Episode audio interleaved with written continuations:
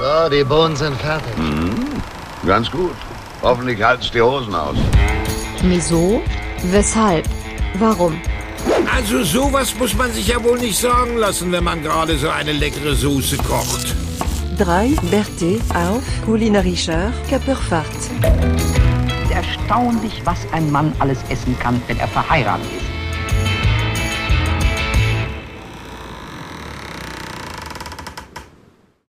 Schönen guten Abend, liebe Hörerinnen.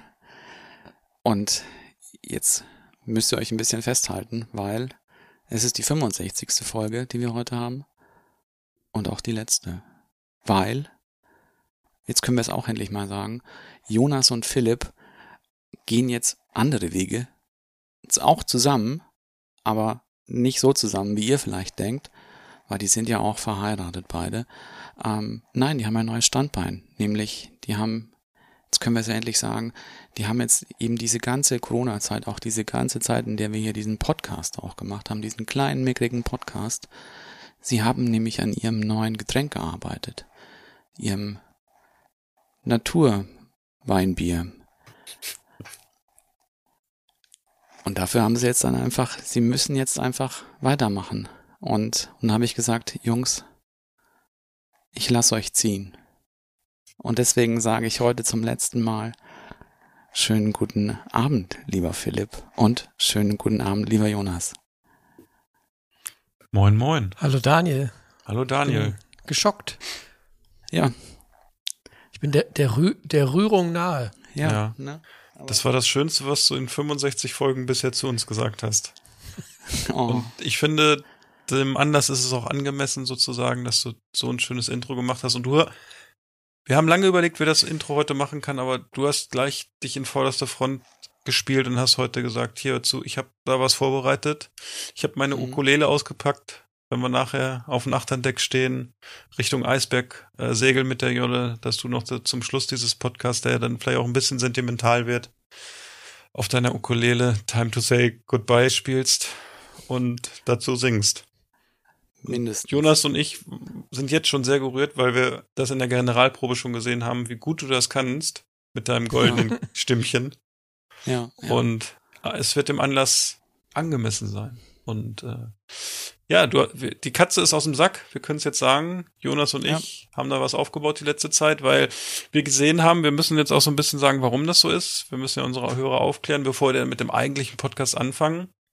Denn der Daniel, der will sich jetzt mittlerweile auch noch ein drittes Standbein aufbauen. Neben seiner Fotografenkarriere und diesem wunderbaren Podcast geht er auch aktiv ins Catering-Geschäft und Ja. will jetzt die ein oder andere Großveranstaltung nächstes Jahr oder beziehungsweise auch dieses Jahr schon in Augsburg äh, bespaßen mit seinen kulinarischen Ideen und hat auch dann ein bisschen wenig Zeit für uns und das hat er uns, ja, es war so, ich glaube, vor drei, vier Monaten erzählt und dann haben Jonas und ich gesagt, okay, was können wir denn, was können wir denn am besten? Und wir sind dann schnell auf unser neues Startup gekommen.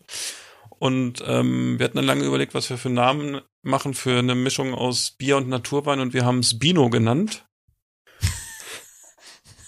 Und äh, ja, wir haben jetzt die Förderung Liegt vom auf Land. der Hand. Total. Und, und der Slogan lautet, geht was kaputt, pfeift der Fuchs. ja, genau. Ja, und wir sind äh, seit letzter Woche, können wir es jetzt auch offiziell sagen, wir haben die Startup-Förderung vom Land Niedersachsen dafür bekommen. Weil das anscheinend eine sehr gute Idee ist. Ja, und wir werden dann mal die Line losmachen und in eine andere Richtung aufbrechen. Und äh, wir hätten natürlich gerne noch Folge 100 vom Podcast gemacht. Vielleicht kommt es auch später nochmal, wenn wir irgendwie in der Midlife-Crisis sind und, äh, weiß ich, 65 oder 70 sind und irgendwie auf den Caymans liegen, weil unser Bino uns reich gemacht hat und äh, lassen uns dann den Daniel einfliegen mit seinem Catering-Unternehmen. Ja, ja. Wir ja, werden es mal ja. schauen. Wir haben jetzt Aber- auch, wir haben jetzt auch hier die Marke auch entwickelt. Ich hatte letztens ja noch den Pitch. Ja. Jetzt, jetzt zieht das nicht ins Lächerliche. Es ist halt ein bisschen, ja, der Name ist schon, ich weiß nicht, also der muss sich ein bisschen einprägen, aber ähm, so ein, so ein Bartburger ist doch auch nicht schlecht. Ja, es gibt ja viele, ich sag mal, bei Friseurläden ja auch diese Wortspielereien ja sehr beliebt und äh, Ja. Rudis Lockenpuff als Beispiel jetzt mal, ne? Ja. Aber Ja. du, Und, Und- äh, manchmal ist das naheliegendste auch das einfachste und deshalb, wir haben uns einfach gedacht, Bino, das ist ein Produkt so für die, für die Crowd heute von, ja, wir sagen mal 20 bis, ja, 45, ne, und, äh, ja, wir haben da auch schon unseren ersten exklusiven Vertriebsspot sozusagen, wo wir jetzt drin sind, aktuell in Hannover, in Linden. Ähm, da wird der Hauke vielleicht nachher auch noch ein bisschen mehr zu sagen können, wenn wir ihn live dazuschalten. Äh, und äh, ich glaube, auf der Limmerstraße kommt äh, Bino zum Limmern schon ganz gut an, Samstagabend. Also so, wir haben die ersten Tests gemacht und äh, ja, einige hat's umgehauen. Die lagen dann nächsten Morgen noch da. Das ist unsere Zielgruppe sozusagen mit Bino. schön, schön. Ja, wir kriegen auch jetzt extra äh, für unsere treuen ähm, oder unsere neuen angefixten Kunden kriegen wir einen eigenen, eine eigene Verzehrbank in Linden auf der Dornröschenbrücke. Ja, da wird jetzt so eine ganz äh, über 30 Meter lange Betonbank äh, auf der Mitte der Brücke installiert, die quasi Fußweg und Radweg trennt und da können unsere Kunden dann den Bino äh, In der sozusagen Sonne, in aller Ruhe in der Sonne genießen. äh, Sturz Ja. trinken. Sturz trinken, genau. Ja. Und wa- Daniel, was mir noch einfällt wegen deinem, wegen deinem Titel, ursprünglich wolltest du ja auch in die, äh, in die Friseurinnung eintreten. Äh, ich hatte mal vernommen, du wolltest deinen dein Friseursalon nennen äh, verdammt lang Haar. Kann das sein? Ja, aber weißt du, wird dann hätte ich ja auch wieder die Ausbildung machen müssen. Und ich, ich habe mir gedacht, weißt, Schuster, bleib bei deinen Leisten. Und dann, ja, war halt dann, weißt, Essen, Haare, das geht ja gut zusammen. Ja, Ähm, bist du nach Hessen gezogen? Nee. Aber jetzt mal, jetzt mal genug hier von diesem. Jetzt ist ja jetzt hier, Klamauk ist das schon wieder. das ich nicht, Klamauk. Wir müssen das ja jetzt hier auch mal jetzt heute noch ein bisschen ordentlich begießen. Mhm, find ich. Und ich habe es ja schon angekündigt. Ich habe hier eine, eine Podcast-Premiere. Für die meinen- erste Flasche Bino? Nein, leider nicht. Ich habe mir noch keinen geschickt. Aber es ist ein, ein Kaltgetränk. Es ist ein Kaltgetränk von einer Künstlerin. Ja. Vielleicht. Perlt es. Es perlt auch. Es perlt sehr schön. Also Künstlerin ist jetzt Christina Appelsider? Nein, auch nicht. Nee, ist auch nicht. Ähm, Champagner hattest du noch nicht im Podcast, ne? Champagner hatte ich noch nicht im Podcast. Also, wenn man sagt, da würde der Justus jetzt hier mal gleich mal in Da der wär jetzt Badewanne aber, wieder stehen. Äh, Gerade in der Badewanne würde er stehen, ne? aber Das war das Schlagwort. ja, aber das ist es nicht. Das ist es nicht. Bestellst du das gerade noch nebenbei oder weißt du schon, Nee. was du trinkst? Soll ich euch einen Tipp geben? Weil ja, gib uns doch mal. es einen geht Tipp. so ein bisschen, es geht so ein bisschen um, um, um Literatur.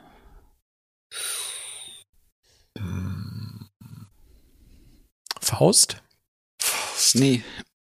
Ich, ich werde euch mal so einen, Hat Elke Heidenreich ein Getränk rausgebracht? Das wusste ich gar nicht. ich, ich würde, ich würde euch mal jetzt gerne so einen kleinen, kleinen, kleinen Exzerpt dieser, dieser Literatin schnell darbieten. Äh, Daniel, kurze, kurze äh, Anmerkung. Wir haben gesagt, wir Ja. möchten keine zu schwierigen Wörter hier bei uns im Podcast benutzen. Wir wollen die einfache Sprache, die auch jeder normale Podcast-Hörer und Hörerin äh, versteht. Vielleicht musst du dann Accept nochmal äh, deklarieren, sozusagen, dass sie das dann verstehen.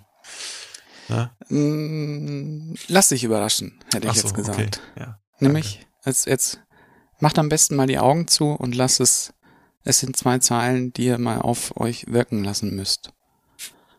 Ja? Macht ihr? Ja. Okay.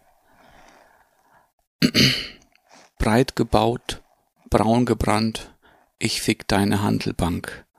180 Zentimeter und ich hab einen Pferdeschwanz.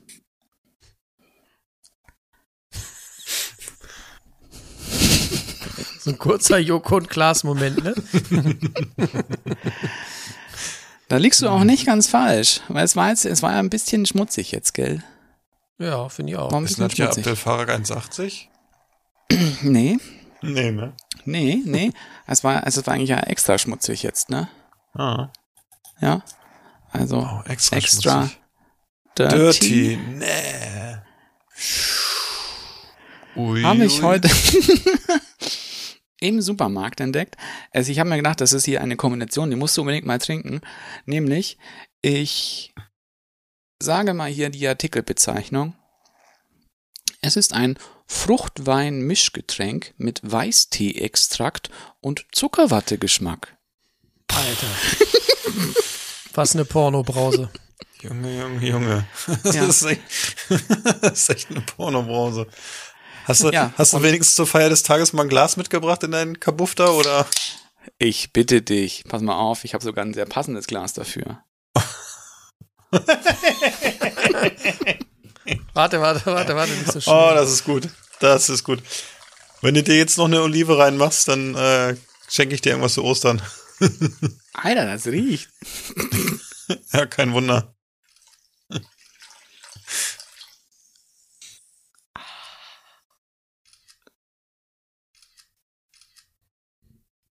Und ihr lacht mich Alter, aus, wenn ich hier so schmieriges ein, Ding. auf so ein Produkt reinfalle hier, was ich unter der Woche getestet habe, wo wir dann gleich nachher auch noch äh, zu kommen. Junge, Junge. Daniel könnte mit dem, mit dem Getränk gerade bei Hangover 17 mitspielen, oder? Ja. Aber ich gerade wo ich das so gesehen habe, da könnte vielleicht das Gesicht von Bino werden, Daniel. So, der ist, Ja, ne? der bringt irgendwie so das ein bisschen, so ein bisschen. Wir wollen ja auch in die gediegene Käuferschicht eigentlich, ne? Er sieht dann auch so ein bisschen so aus, ne? Wie, weiß nicht. Ja. Ja. Ist ja fast hier wie Bill Murray in Lost in Translation, ne? Ja, so ein bisschen. Hast du. Ja, stimmt. In der So, Primetime. Schmeiß mal deine Olive da rein und dann.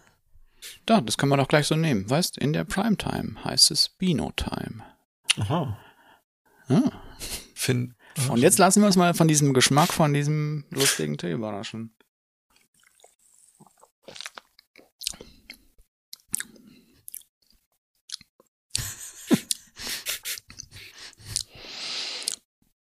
Es schmeckt. Es schmeckt nicht schlecht. es hat aber. Es ist, dieses Zuckerwatte-Aroma ist auch nicht so krass. Es hat so. Es erinnert mich ein bisschen an Iron Brew, das kennt ihr aber nicht. Auch so einen Bubblegum-mäßigen Geschmack. Aber hinten raus so nach Essiggurke. Hätte ich jetzt auch erwartet bei dem, was du Ja. geschrieben hast. Da habe ich auch gedacht, jetzt kommt gleich die Jetzt Essiggurke. müsste gleich noch Senfei kommen, oder? Wie viel Prozent hat denn das feine Zeug? 5%. Hm. Okay. Macht lustig. Oha, schon leer. Nee. Ja, ich hatte Durst.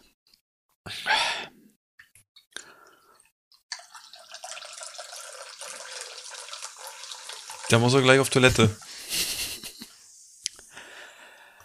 Ach ja.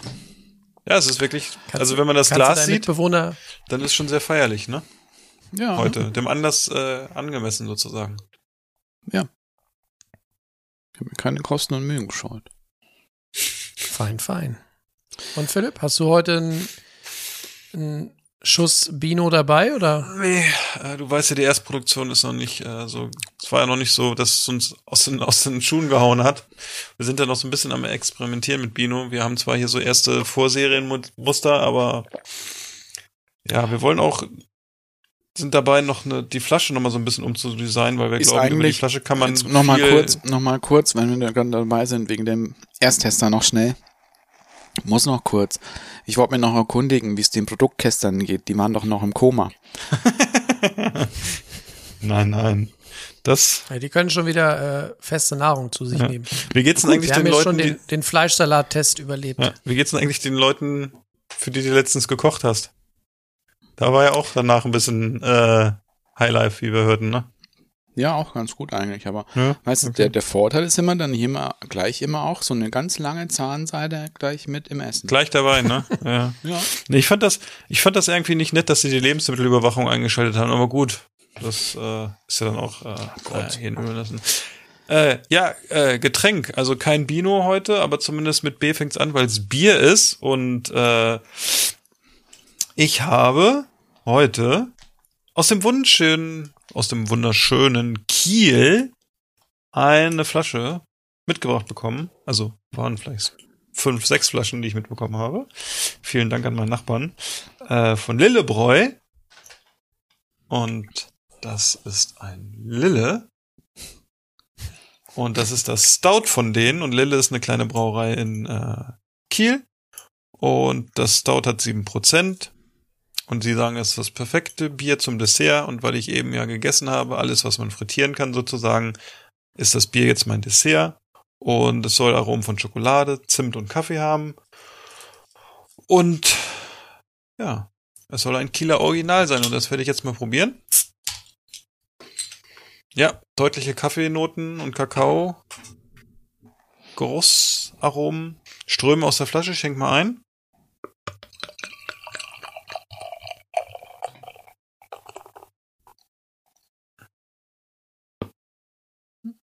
Ja. Oh, hier wieder so eine Sirupschorle, ne? Hm. Ist auf jeden Fall dunkel wie mein schwarzer Pulli sozusagen. Check noch ein bisschen nach. Schöne feste Krone. Sieht.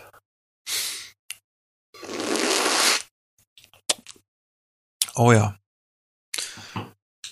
Stark gerösteter Malz. Auf jeden Fall. Kaffee drin, Kakao vertreten. Zimt habe ich bisher jetzt noch nicht.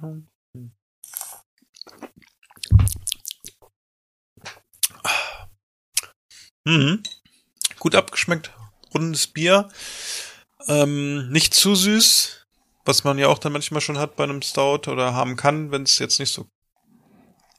Also ich trinke gerne Stout, aber wenn es zu süß ist, ist es nicht meins. Das ist wirklich eher so ein bisschen nordisch geprägt. Und da würde ich sagen, es ist auf jeden Fall für so eine Erstbemusterung, die ich hier habe, durchaus trinkbar, sehr lecker und äh, ja, Lille aus äh, Kiel haben sie gut gemacht, würde ich sagen. Vielen Dank. Jonas, bei dir, wie Fein, sieht's fein. da aus? Ja. Bei mir gibt's auch Bier und auch eins mit B. Und zwar äh, gibt's heute bei mir wieder was aus dem äh, schier unausschöpflichen äh, Fundus meines Adventskalenders aus Dänemark von der äh, Tisted Brewerie, Brauerei. Und zwar fange ich heute an mit dem sogenannten Boston. Oha. Das ist ein, ein APA. Und dieses APA hat äh, 5,8 Prozent. Und äh, schlau wie ich war, habe ich die ähm, dänische Beschreibung von der Homepage vorab schon mal übersetzt. Das ist, ähm, das ist nett. Du und- weißt ja, unser Dänisch ist jetzt Ja. nicht ganz so gut, ne? ja, meins ist auch immer ein bisschen holprig. Eingerostet bei dir, Und ne? ich- Genau, eingerostet. Ich kann äh, Folgendes berichten. Das äh, Boston American Pale Ale ist ein gut gehopftes Golden Ale, gebraut mit den drei amerikanischen Hopfensorten Chinook, Amarillo und Simcoe. Das Aroma verströmt Aromen von Zitrusfrüchten und Trauben und im Mund zeigen sich angenehme Noten von Harz und Orangenblüten, gefolgt von einer deutlichen, aber angenehmen Bitterkeit. Boston American Pale Ale ist ein Bier, das an sich schon ein Erlebnis ist, aber es eignet sich auch hervorragend als Begleiter sowohl zu dänischen Mittags- und Abendgerichten als auch zu würzigen orientalischen Speisen. Beides haben wir heute nicht, aber egal. Ja, dafür haben wir ein gutes Gespräch hier und dazu eignet es sich doch bestimmt auch gut. Gut, äh, Daniel sieht ja aus wie ein Wikinger, ne? Das könnten wir vielleicht noch gelten Ja. lassen.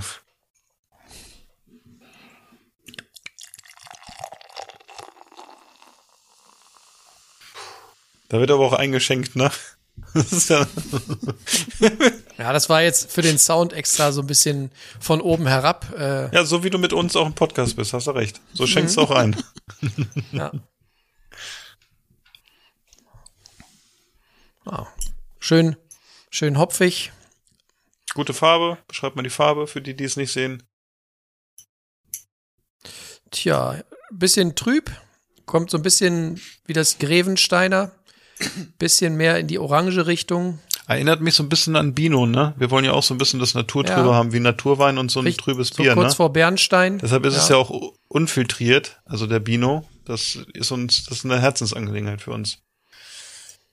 Ja. Gibt auch schon den ersten äh, brasilianischen Fußballspieler, der äh, sich von uns sponsern lassen will. Äh, sein Künstlername auf dem Trikot hinten ist Trubinho.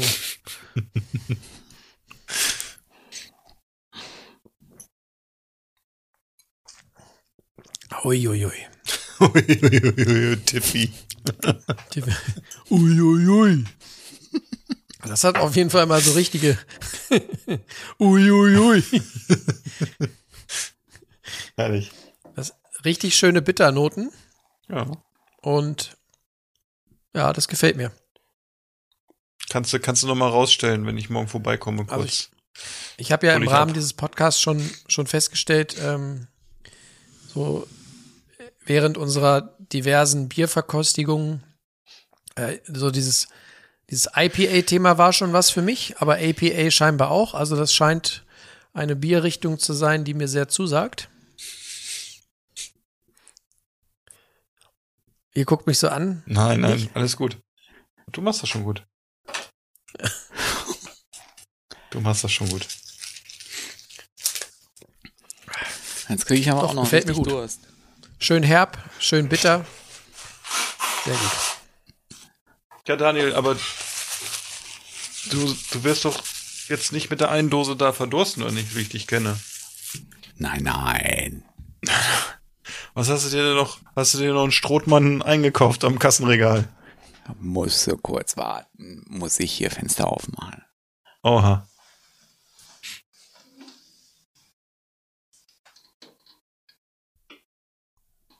Würden sich auch manche Leute wünschen, ne? dass sie ein Fenster aufmachen, dann steht ein Bier, im, Bier in der Tür. Mhm. Wenn es immer Bier ist, wer weiß.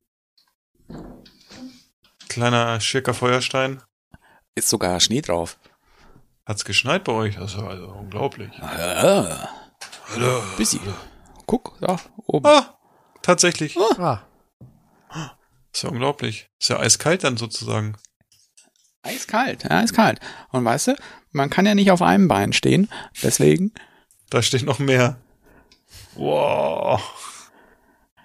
Du willst es wieder wissen. Ah, musst, du, musst du so Daniel zusammen. ist für heute versorgt, für heute Abend. Daniel macht gleich einen Cocktail. Ich mache jetzt einen Cocktail, ja. Ich habe nämlich auch ein Glas hier. Nämlich, das ist ein ganz einfacher Cocktail. Auch ein sehr schmackhafter.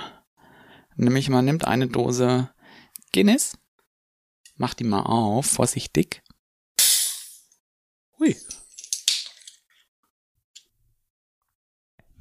Gluckert das so ein bisschen raus. Und da macht man sein Glas so halb voll. Halb voll mit Guinness. Und, und mich auslachen, weil ich schlecht einschenke, ne? Da war ja nur Schaum drin gerade. Nee, Das, kommt ist durch die Guinness. Patrone, die da drin ist. Durch die Das macht CO2 der oder was das Stickstoff. ist, ne? Stickstoff, genau. Und jetzt Er wir die nächste Dose auf. Da braucht man Die jetzt dann nämlich kein noch einen Guinness ist. Cider. Genau. Und jetzt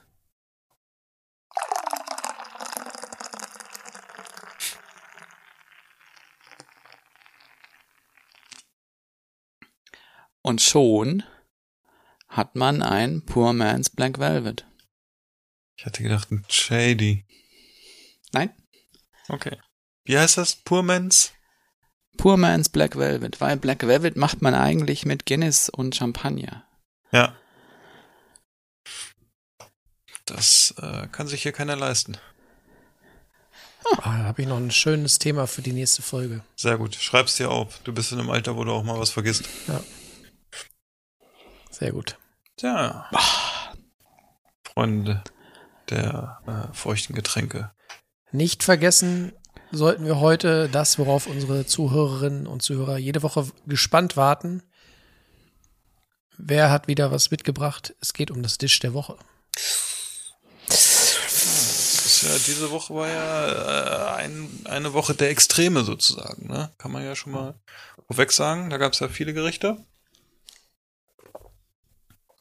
Und ich musste auch noch mal so ein bisschen gucken, was ich denn äh, als Dish der Woche mache, weil ähm, ich, ich fange jetzt einfach mal an. Das ist immer am einfachsten, wenn man als erster was erzählt. Also ich hatte mehrere Gerichte. Ich habe kein neues Gericht, glaube ich, diese Woche gekocht, so wirklich.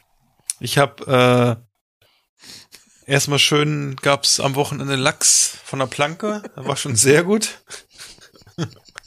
oh Mann, ey.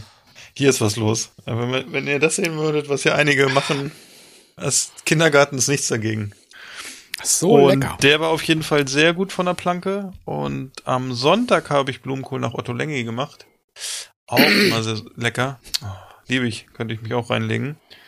Und ich glaube aber, wenn ich den Dish der Woche wirklich, wo ich sage, da habe ich irgendwie, das, da habe ich echt so einen Jonas gemacht, dass ich mir überlegt habe, oh, ich habe jetzt voll Bock drauf, guck, ob du alle Zutaten hast. Und das war echt so ein schnödes Bauernfrühstück. Weil wir noch Kartoffeln über hatten, dann habe ich da ein paar Eier reingeschlagen, also natürlich vorher Speck und Zwiebeln ein bisschen angebraten. Dann diese Kartoffeln damit angebraten oder mit- genau. Und dann gab's die Eimasse dazu und dann habe ich noch ein bisschen frische Petersilie reingemacht und es dann gewendet und es war ratzefatze leer hier, ne? Gurken Hast haben wir nicht Speck gegessen. rein? Also ich habe da Speck reingemacht. Man kann das auch mit Schinken machen. Also ich glaube ursprünglich Mhm. ist es mit Schinken. Aber das hatten wir alles noch. Und deshalb habe ich das gemacht und da hatte ich richtig Bock drauf. Und das sind so Sachen, wenn man dann alle Zutaten auch gerade da hat, dann schmeckt das irgendwie noch besonders gut. Und das war echt irgendwie auch mit dieser frischen Petersilie sehr lecker. Und äh, das war mein Dish der Woche, den ich selber gekocht habe. Also, ja. Da habe ich gleich ein paar Fragen zu. Ja. Äh, Und zwar gar nicht ähm, äh, provokanter Natur, sondern nur, weil ich ja auch, wie ihr festgestellt habt, an dem Abend auch ähnliches äh, gekocht habe bei uns. Und zwar hattest du die Kartoffeln schon, äh, hattet ihr die an Tag vorher oder so schon gekocht? Ja, die waren, ich die dann glaube, das, das habe ich Dienstag gemacht. Nee, Montag habe ich das gemacht und die waren noch von Sonntagabend übergeblieben. Also die waren Ja, schon super. gekocht. Ja, deshalb. Das sind ja eigentlich die besten, ne? Für solche Gerichte. Ja, für das Gericht auf jeden Fall, ne? Also weil die echt so, die kalt im Kühlschrank hat, dann sind die so schön. ja, trocken. die standen noch nicht mal im Kühlschrank, die standen hier auf der Arbeitsplatte einfach und das war echt gut.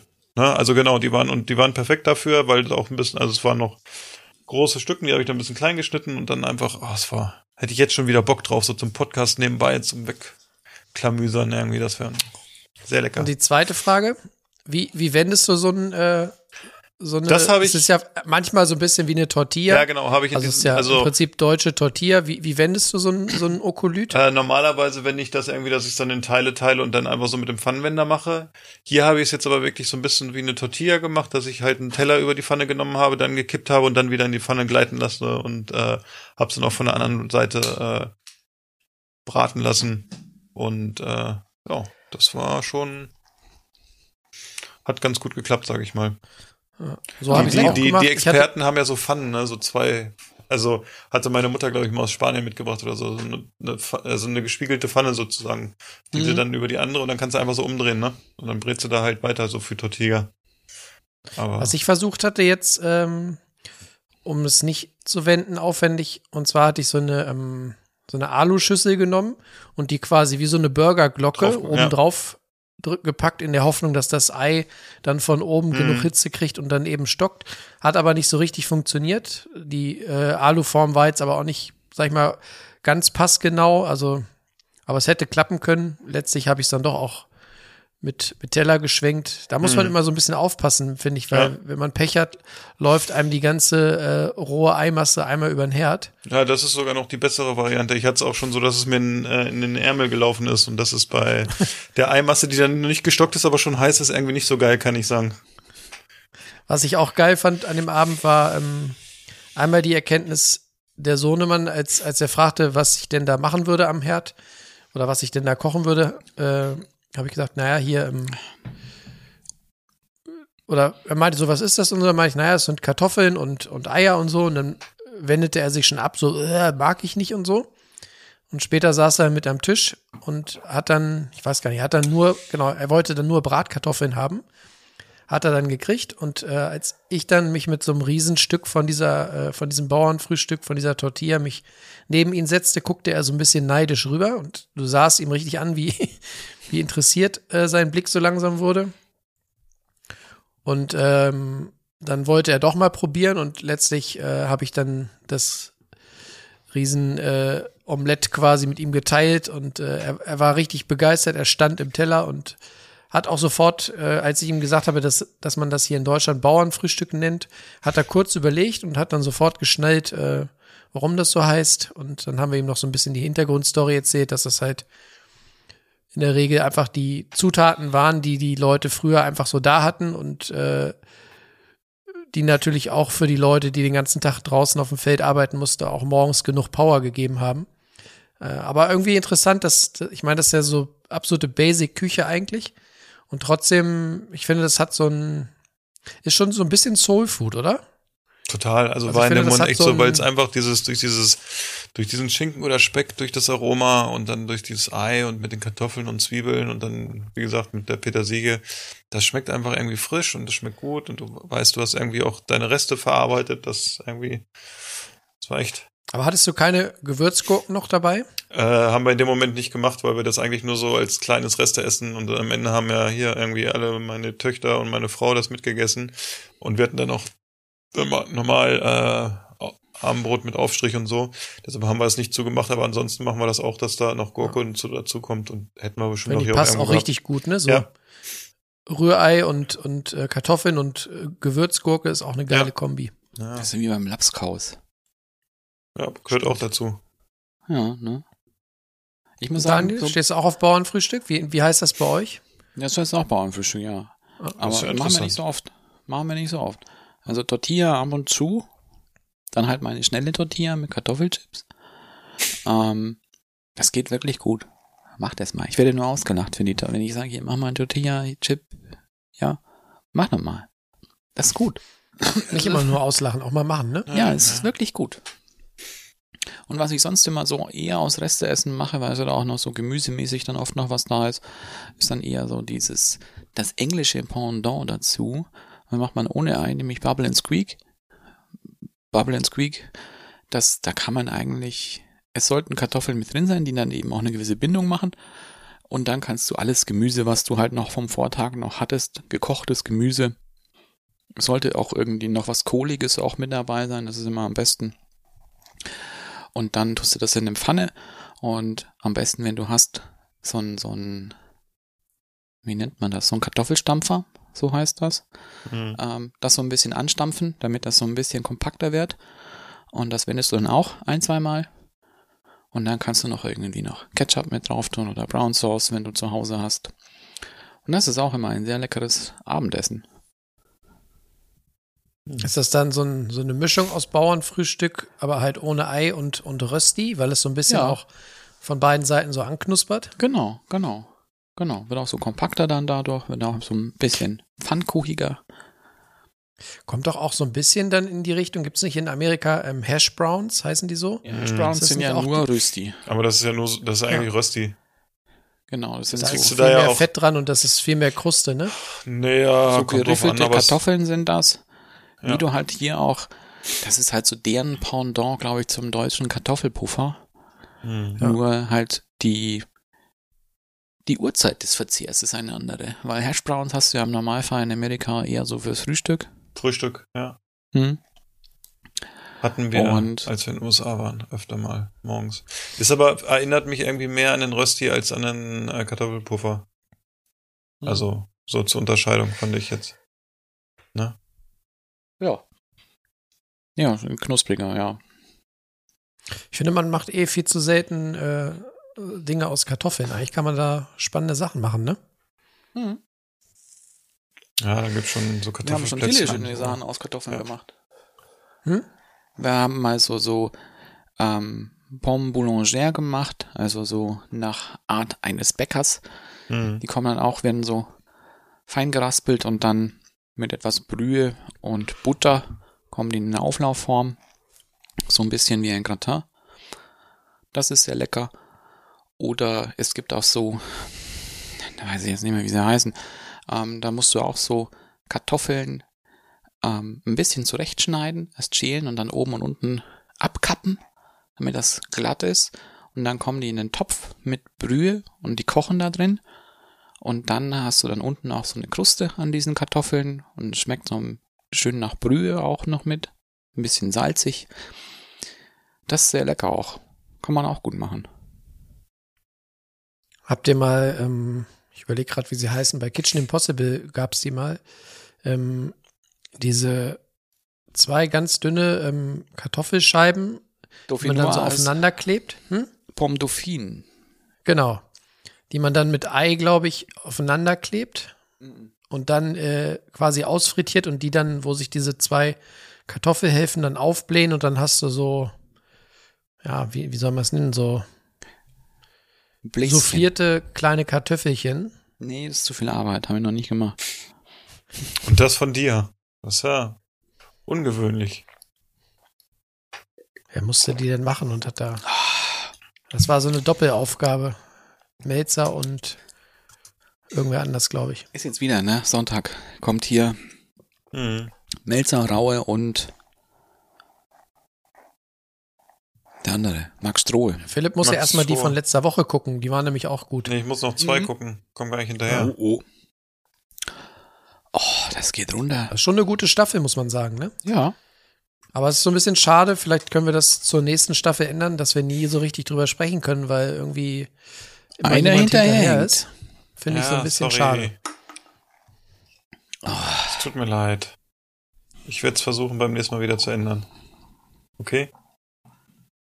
Ja, und wenn man dann mal äh, bei WhatsApp was schreibt zu einer Folge, dann kriegt man immer gleich mit der Gartenkralle Gold einen auf den Nee, ich sag, pff, guck mir das gar nicht an, was ihr dann da äh, macht. Machst du immer nur mit Augen zu, dann WhatsApp auf. Ich, geh dann, ich scroll dann einfach und denke ich mir, okay, Montagmorgen haben sie sich ausgetobt. Be bevor Daniel gleich sein äh, Sonntagsmenü äh, erzählt, ähm, ich hänge mich mal dran und äh, nehme auch das Bauernfrühstück von, von Anfang der Woche. Nachmacher. Ja, Nachmacher, genau. Äh, weil sonst gab es bei uns nichts Spannendes, außer zum hundertsten Mal Hotdogs, glaube ich. Und äh, Echt, macht aber was ich noch verkünden kann, dass jetzt ähm, wir die Tage den ersten Bärlauch zu Hause hatten und ich jetzt die ersten vier Gläser Bärlauchpesto angesetzt habe. Und ich kann behaupten, das ist wieder sehr gelungen und ich bin immer noch und schon wieder großer Fan von Bärlauchpesto. Für alle, die dieses mal nachmachen wollen, das Original Jonas Bärlauchpesto äh, wird gemacht aus äh, überraschend Bärlauch, ähm, dann einem großen Stück Pecorino, einer Tüte ähm, Nussmix, also gemischte Nüsse. Und äh, diesen Pecorino und die Nüsse kann man dann nach und na nacheinander in so einem äh, Küchenhäcksler klein, klein äh, mixen. Und dann äh, ordentlich Olivenöl dazu und den äh, Bärlauch klein geschnitten. Und dann kann man das, je nachdem, was man für eine Mixer hat, alles zusammenmixen. Aber dringend halt viel Pecorino und viel Nüsse dazu. Das gibt nochmal so eine extra Würze und nimmt dem Ganzen so diese, diese Bissigkeit. Keine Und du hast dann eine sehr Pinienkerne. runde, Keine Pinienkerne. Zu teuer. ja, in der Menge tatsächlich recht teuer, aber es geht gut mit den, mit den Nüssen. Also bin eh, man kann auch nur aus Nüssen ein leckeres Pesto machen oder auch nur aus Basilikum und Nüssen und Olivenöl und ein bisschen Käse. Also ich finde, die Nüsse geben da so eine, so eine sehr angenehme, wie soll man sagen, so eine, so eine mil abmildernde Wirkung rein und geben dem Ganzen so eine, ja, eine schöne Grund, eine Grundaromatik. Kann man gut machen. Ja, Wir hatten gestern ja auch ihr so äh, Pesto? Ja, auch so, ne? So in die Richtung. Also es ist nur, dass ich dann, glaube ich, für Pesto nehme ich dann, ich mach, mach das halt dann nicht irgendwie glasweise, sondern irgendwie so für ein Gericht und wenn dann was über ist, dann mache ich es halt in Glas und ich nehme dann wirklich äh, Pinienkerne dazu.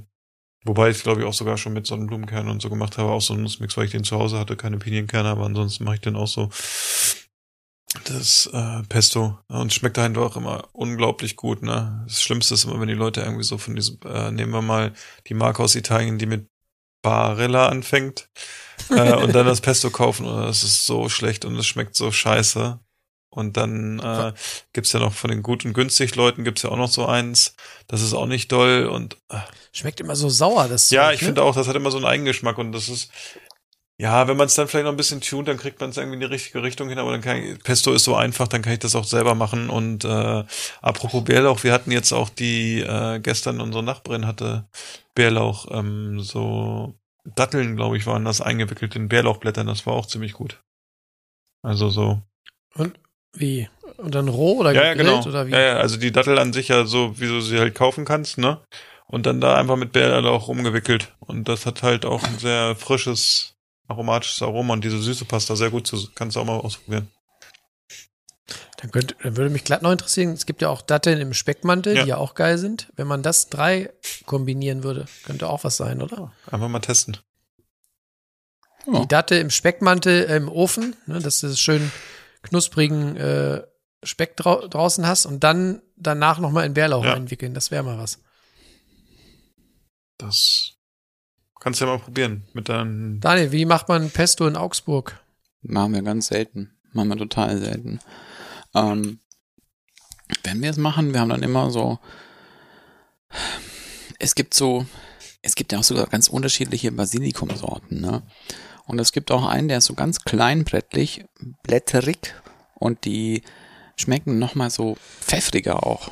Und wir nehmen so einen immer. Wenn wir sowas machen, dann nehmen wir auch Pinienkerne, weil wir machen dann auch nicht so viel davon. Und wenn es geht im Mörser, wir mörsern das, weil wir einen großen Mörser haben. Und ähm, dann hat eben noch. Ach, ist nicht, nicht im Mixer, Daniel, sondern im Mörser. Ja, Mörser. Das geht auch. Noch einen schönen Knoblauch rein, noch, noch schönes Olivenöl mit rein. Kräuter, Salz, Pfeffer, Parmesan. Ja, so machen wir das. Parmesan? Ja. Tust du nie Parmesan hin? Ja, Pecorino, ne? Ja. Gut. Weißt du, wir haben's ja.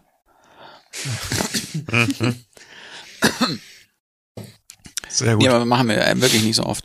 Aber was wir, glaube ich, was wir mal machen sollten, das, äh, da habe ich jetzt nämlich auch schon die letzte Woche auch schon geguckt, ob ich es nicht selber anbaue, wäre nämlich wirklich mal Shiso anzubauen. Also auf Deutsch heißt das, glaube ich, Taubnessel.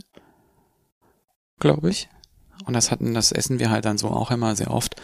Auch wenn wir koreanisch kochen oder wir haben auch schon so Pasta gemacht mit, mit Shiso.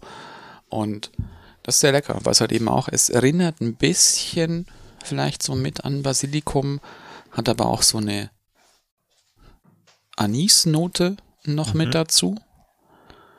Und das isst du halt in Korea halt auch so. Da kannst du halt auch irgendwie ge- gegrilltes Fleisch mit einwickeln und dann noch ein Stückchen Knoblauch mit rein und Samjang, so eine, so eine Würzsoße. Und das kannst du dann einfach so schön snacken, auch mit dem als Sam, also als, als Röllchen mit oder ein Salatblatt und äh, Shiso. Das kannst du auch gut pickeln. Ähm, wir haben auch so, wir haben auch so Umeboshi, also so eingelegte Salzpflaumen aus Japan. Da ist auch noch, da ist auch noch Shiso mit dran. Das esse ich auch gerne einfach so mit einer Schale Reis. So eine, so eine Umeboshi. Das zwar sehr salzig, auch sehr sauer, aber auch irgendwie erfrischend dabei. Das fände ich sehr lecker. Wie baut man das an? Kannst einfach Das- so aussehen. Kann man ganzjährig Okay. anscheinend aussehen. Hm. Dauert anscheinend ein bisschen länger, bis es keimt. Und da gibt's dann auch unterschiedliche. Es gibt halt auch so lilafarbene, es gibt grüne, es gibt mit welche mit größeren Blättern. Das sind dann auch die koreanischen Varianten. Gibt's aber auch in Japan auch genauso. Shiso. Sehr lecker. Also, ich weiß nicht, ob ihr das schon mal gegessen habt. Wahrscheinlich nicht. Hat einen ganz eigenen Geschmack.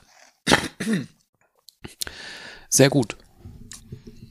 Sehr aromatisch Gucken auch. wir das gerade mal an. Ui, ganz eigenen Geschmack habe ich ja auch gerade. Hoi. War noch was mit in der Flasche. Nee, ich habe gerade noch mal ähm, ein zweites 03-Fläschchen geholt aus dem Adventskalender aus Dänemark. Und zwar trinke ich jetzt ein Öl Spelt.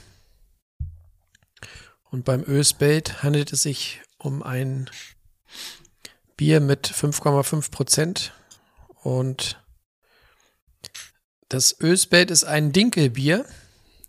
Ein helles Bier mit einem leichten, süßlichen und würzigen Aroma von Dänemarks neuer Mikromälzerei Gyrup die sich im Süden von Thü befindet, haben wir geröstetes und helles Gerstenmalz sowie Weizen- und Dinkelmalz verwendet. Bio, Cascade Hopfen und belgische Hefe verleihen Öl Dinkel zusätzliche Komplexität und das Ergebnis ist ein sowohl leicht zu trinkendes als auch leicht aufregendes Bier, das sich gut für nicht zu schwere Speisen eignet. So viel dazu. Tja, dann mal Prost, ne? Ja, Prost. Schmeckt auf jeden Fall spannend.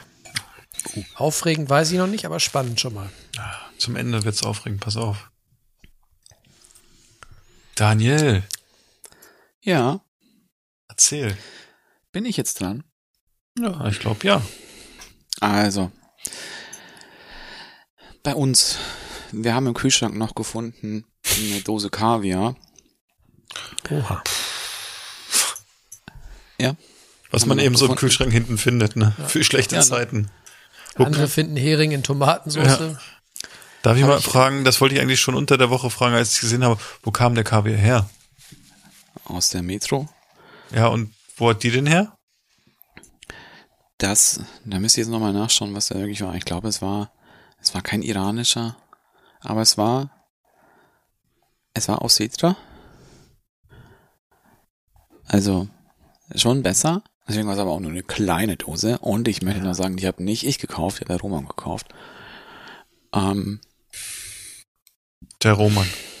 es gibt aber so Momente, da ist sowas mal gut. Ich finde, weißt du, sowas essen wir verschwinden gering, so gut wie gar nie. Ähm, wenn du es dann aber mal hast, finde ich,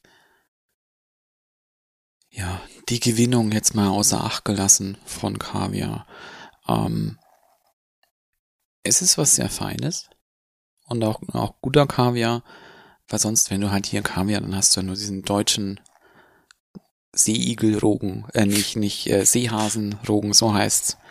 Seehasenrogen, zu Seeigel kommen wir gleich. Ähm, oder eben noch vielleicht Forellenkaviar, den du halt hier noch bekommst, Mhm. der auch gut ist.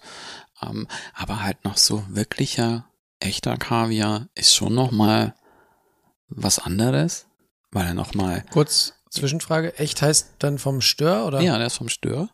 Okay. Und dann halt eben dann Malusol, also das ist ja dann die Art der Zubereitung, der, die, die Art der Konservierung.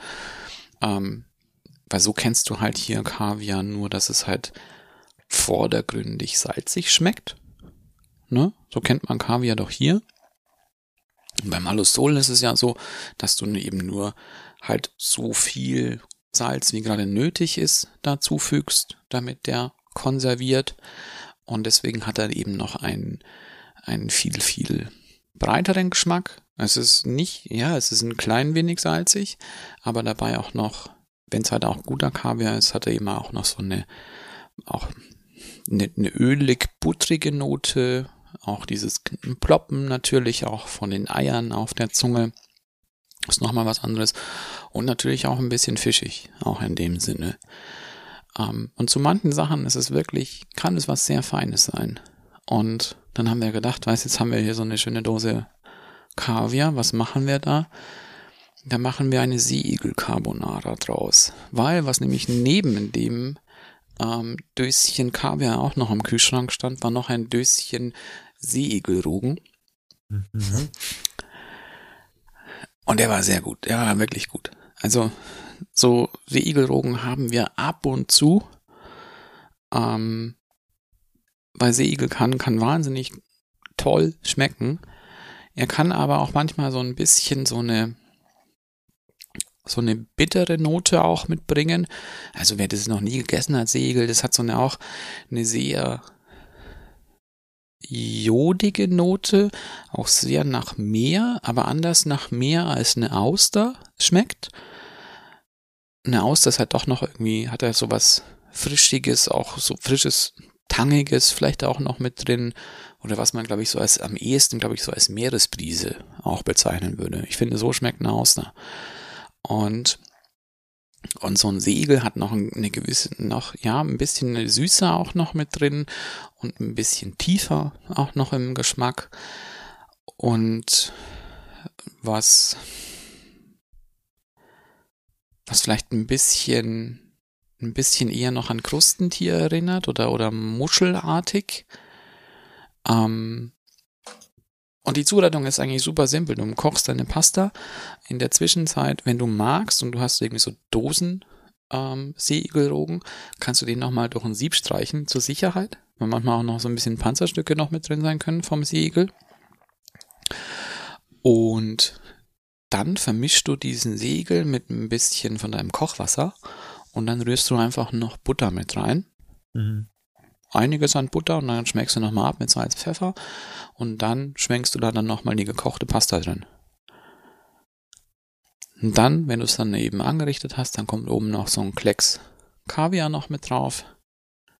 Ein, ein wahnsinnig, wahnsinnig tolles Gericht aus fünf Zutaten. Klar, zwei davon sind sehr teuer. Ja. Aber wenn sie schon im, im Kühlschrank warten, dann nimmt man sie, ne? Ja, also Dafür waren es die gut. guten Rewe-Nudeln dann. Nein, es waren leider, leider, leider, leider, weil es wieder so ein Tag war, wo wir dann drauf achten mussten, ähm, waren es glutenfreie Nudeln. Glutenfreie Spaghetti. Ach du Die hasse ich. Die Warum? hasse ich wirklich. Weil die alle die- man zerbrechen. Das ist so, wenn du ein Ferrari mit E10 kannst. Ja, aber wir müssen leider manchmal so ein bisschen drauf gucken, wie viel Eiweiß wir zu uns nehmen. Und da ist es leider so, dass du, wenn du glutenfreie Nudeln hast, die halt generell weniger Eiweiß haben. Und dann sparst du ein bisschen was an Eiweiß. Ist scheiße, aber ja, die Soße hat's rausgehauen. Aber leider ist es nicht schön, diese Dinger zu verarbeiten. Einerseits, weil sie viel mehr kleben auch am, am Topf. Und dann, wenn du es einmal so ein bisschen versuchst zu mischen, zerbrechen die gleich in so kleine Stückchen. Dann guckt es aus, als wie die Spaghetti in der Dose, die du mir geschickt hast. Die waren ja wohl ihr aber hervorragend. schlechte. Also wir, wir essen ja auch nur noch äh, glutenfreie Spaghetti quasi und die, die zerbrechen nicht. Also vielleicht habt ihr da einfach Es gibt nur falsche eine, gekauft. Ja, so am verbreitesten ist ja nur eine Marke in so einer weißen Packung. Auch aus Reismehl und, und Stärke. Ansonsten äh, kann ich allen Leuten, die äh, gesundheitlich darauf angewiesen sind, glutenfreie Nudeln zu essen, nur empfehlen, mal die Kitchen Impossible Folge vom letzten Wochenende sich nochmal reinzupfeifen. Weil da äh, zeigt ein deutscher Spitzenkoch mal ähm, ein Rezept Mehrere sogar. scheinbar sehr gute glutenfreie Spaghetti. Hm. Mehr will ich auch nicht spoilern, aber das werde ich mal ausprobieren. Ja, dann würde ich auch die anderen Sachen von dem ausprobieren wollen. Das ist so also gut. Ja. Aber das war ja noch nicht alles, was wir hatten. Wäre komisch. Nee, also jetzt nach den Kosten, da ist er noch ein bisschen im Budget gewesen, ne? Ja. Und dann war es halt wieder, dann da musste man auch mit so Gegensätzen arbeiten. Es gab dann noch ähm, Yakisoba-Pan. Yakisoba-Pan ist sind gebratene japanische Nudeln in einem Hotdog-Bun. Okay. Also nur für uns. Klingt Ihr habt jetzt Kaviar mit Nudeln gegessen und habt Ja, dann Kaviar, noch mal Seele. Hotdog mit Nudeln gegessen. ja, ah, okay. Nee, ich wollte nicht, Ja. dass ich das gerade falsch verstehe. Ich habe ja erst ein Bier getrunken. Also ja, nee, nee. ich hatte auch gerade kurz das Gefühl, man hätte mir was untergemischt. Das ist, aber das ist so, wenn das, also Yakisoba, das kennt ihr ja auch nicht, leider. Und Yakisoba ist sowas Gutes, ähm, weil für Yakisoba gibt es nämlich eine äh, spezielle Yakisoba-Soße. Das hat auch so eine, hat einen sehr, sehr würzigen Gewürzgeschmack, so ein bisschen vielleicht im entferntesten an Wustersoße erinnert. Ähm, sehr ätherisch auch. Man riecht es gleich, Yakisoba-Soße. Und wie du das machst oder machen kannst, ähm, typischerweise nimmst du noch Kohl und dann noch Karotten und Zwiebeln, die du anbrätst. Dann kommen da Nudeln mit dazu. Das diese typischen Eiernudeln aus China, Japan. Und da kannst du noch Protein noch mit reintun, also irgendein Fleisch oder Rührei kannst du noch mit reinschmeißen. Oder es geht auch, es geht auch wirklich, das haben wir nämlich gemacht, ähm, Bratwurst kannst du auch mit reinschneiden. Und dann kommt noch diese Yakisoba-Soße mit drauf. Und im Normalfall dann noch ähm, gepickelten Ingwer.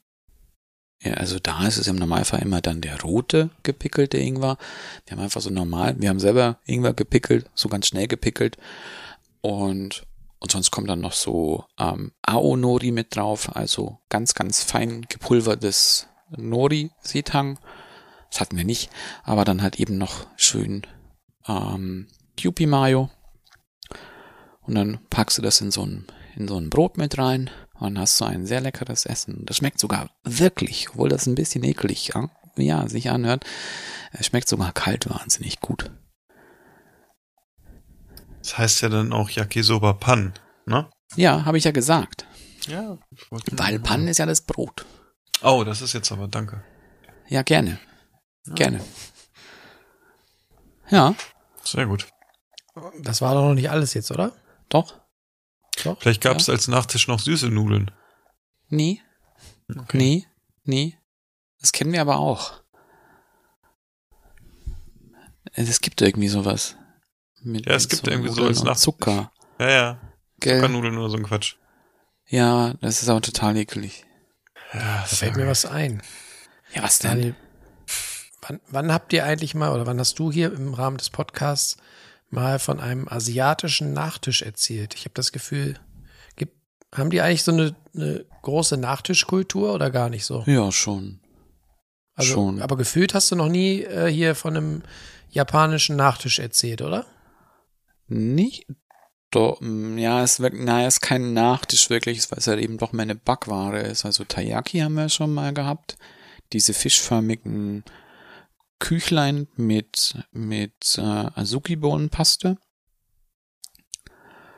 Ähm, sonst so typisch japanische Nachspeise ist halt dann noch so dieses geschabte Eis, wo noch in irgendwas aromatisiert wird, teilweise mit irgendwie Sirupen oder dann kommt dann teilweise auch dann noch unten drunter noch rote Bohnenpaste, also süße rote Bohnenpaste. es ist aber lecker. Es ist wirklich, es klingt, klingt nicht gut, aber wenn du die gut machst, finde ich sie wirklich wahnsinnig gut. Und es gibt auch so, du kannst die fertig kaufen im Asialaden, so eingedost, das sind die noch so ein bisschen stückiger und das ist auch nicht so weit gekocht. Da finde ich es auch noch nicht so super gut. Warte gleich, Philipp. Ähm, wenn du das selber machst und die, die deutlich mehr einkochst, dass eben dieses, auch diese rote Farbe schon ein bisschen so verschwindet, dass es eher bräunlich wird, hat es so eine ganz, ganz schöne karamellige Note. Hat sowas, hm, auch was sehr Nussiges auch dabei dann schon. Man schmeckt die Bohne schon noch. Ähm, aber sehr gut, ist sehr lecker. Philipp, du wolltest noch was einwerfen. Ja, nee, es hat, die Pointe hat, die hätte gleich da im Anschluss kommen müssen. Ah, Das Aber funktioniert. ich habe auch nicht noch, hab auch noch einen Vorschlag für, für einen äh, asiatischen Nachtisch. So ein, wenn du so eine leckere ähm, Sojasauce selber einkochst, noch mit, mit verschiedenen äh, Aromen und die dann so richtig runter reduzierst, dass sie so sirupartig daherkommt. ja. Und dann machst du dir in so einer länglichen Glasschale einen Bananasplit. Schön Eis und Banane längen auf und dann diese, Du diese kannst auch, Sojasauce drüber. du kannst auch ähm, Vanilleeis mit, mit Sojasauce machen. Wenn du es selber machst, kannst du auch Van Sojasauce mit reinkippen. Ohne Ja. Scheiß. Ja, es geht Das- gut. Es geht gut. Gibt's da bestimmt, oder? Ja, auf, auf jeden Fall gibt's in Japan Sojasauce-Eis. Auf jeden Fall. Die haben ja die abgefahrensten Eissorten. Die haben ja Wahrscheinlich haben die auch irgendwie äh, Krabbeneis mit, auch. mit sonst was, ne? Und Eis mit Pferdefleisch. Mm, Ja. Schlecki, Oder Schlecki. Knoblaucheis. Schlecki, Schlecki. Was gibt's sonst noch asiatische Nachspeisen? Hier im Philippinisch, hallo, hallo. Ja, hallo. hallo? Ja, ist doch. Gab da auch, das gab's da auch schon bei Kitchen Impossible. Hallo, hallo.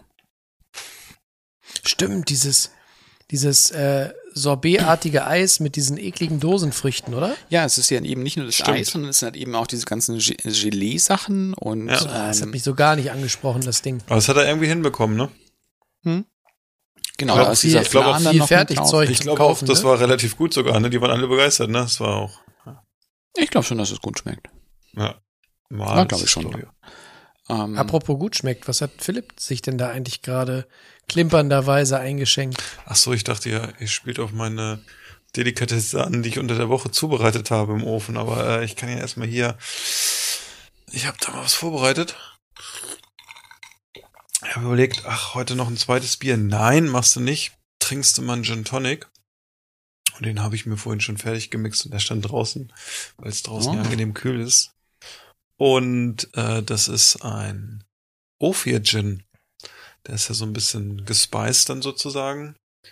Ähm, man hat da so Noten von Kardamom drin und äh, ein bisschen Zitrone und ein bisschen Pfeffer und das ist sehr orientalisch und äh, ja, den habe ich mir letztens mal gekauft und muss sagen, mit jedem Glas schmeckt er mir besser. und ja, mir war irgendwie nach Gin Tonic heute. Ja, schön. Ja, fand ich auch. Ja, ganz gut. Bra brauchtest du noch was zum Runterspülen eigentlich? Ja, ich habe da ja Also hast du, hast du immer noch zu arbeiten und zu kämpfen an deinem, an meinem an deinem Sig Signature Dish von unter der Woche? Ja, ich habe, äh, weiß ich nicht, ich habe den ja irgendwie bewusst gekauft und wir können es ja erzählen, das war die äh, Fischstäbchen Spinatpizza von Oetker, die ich mir unter der Woche mal gegönnt habe. Und Ist ja der Star auf Twitter, die Pizza, ne? im Moment ist sie der Star auf Twitter. Es ist ja jetzt letztes Jahr als äh, April-Scherz äh, gestartet sozusagen und die ist dann jetzt wirklich gekommen in den Handel und kostet so zwischen, ich glaube, 2,49 und 2,79. Also die wird wirklich im Markt diese Woche auch reingeschoben, wenn man überlegt, für den Preis. Äh, und ja, die braucht so 20 bis 22 Minuten, also für so eine Fertigpizza relativ lange. Und die war nicht schlecht, muss ich sagen. Also die Fischstäbchen waren ganz gut, die Pizza an sich auch. Ich fand es ein bisschen äh, geschmacksneutral vom Belag her. Äh, Das ist ja so eine so eine Spinatpizza dann von Oetker gewesen.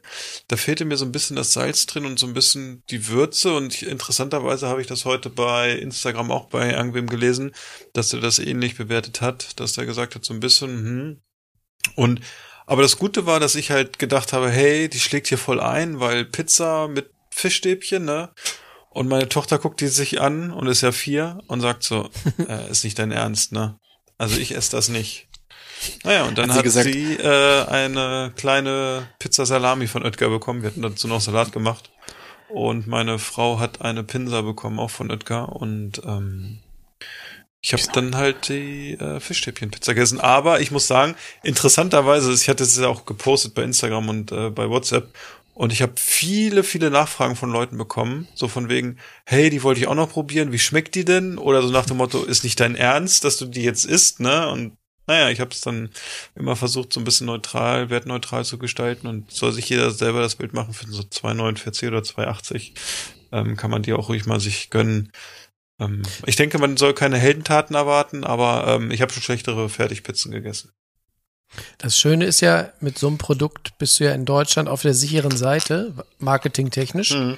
Weil, weil entweder hast du die eine Fraktion, die das einfach total crazy und auf jeden Fall spannend und toll Ja. findet. Oder du hast die, die sagen, Alter, das muss doch jetzt überhaupt, das ist doch der letzte Scheiß. Jetzt fangen die auch noch damit an. Also du hast auf jeden Fall immer genug Gesprächsstoff, wenn du so ein Produkt rausfeuerst. Deswegen haben die das damals, das war ja ein, ein Kunde, der das angeregt hat, glaube ich, ne? Ich meine, das war äh, ein Twitter-User, der, der das damals vorgeschlagen hat. Mhm. Und ähm, klar ist mit so einem mit so einem Produkt hast du auf jeden Fall äh, die Klicks auf deiner Seite, ne? Ja, definitiv. Also äh, Da war jetzt eine, auch schon wieder so, eine so ein paar Vorschläge bei Twitter ja, für die für die nächste Special-Reihe.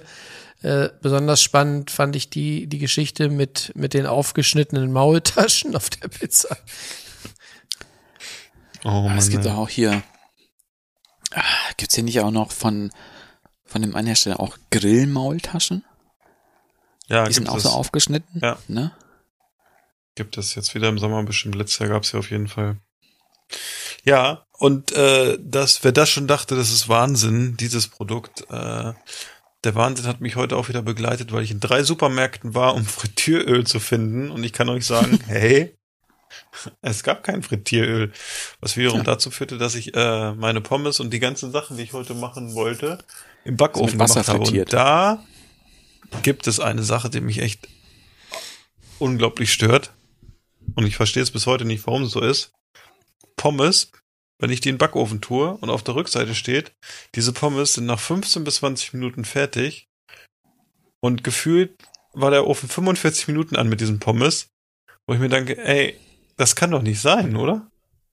Also, Da kommt es ja darauf an, ja auch, wie viel du damit in den Backofen tust. ja, aber wenn ich ein Blech einfach belege in diesem Backofen.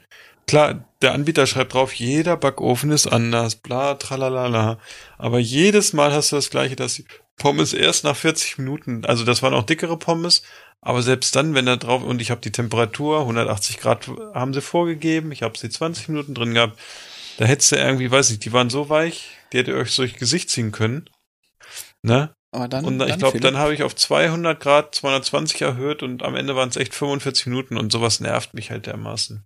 Irgendwie. Aber Philipp, dann wäre mir jetzt auch mal die Überlegung wert, jetzt auch, wenn man jetzt auch noch in Anbetracht der sich noch wahrscheinlich noch länger hinwegziehenden Frittierölknappheit doch mal, glaube ich, die Überlegung wert, einen Airfryer zu kaufen.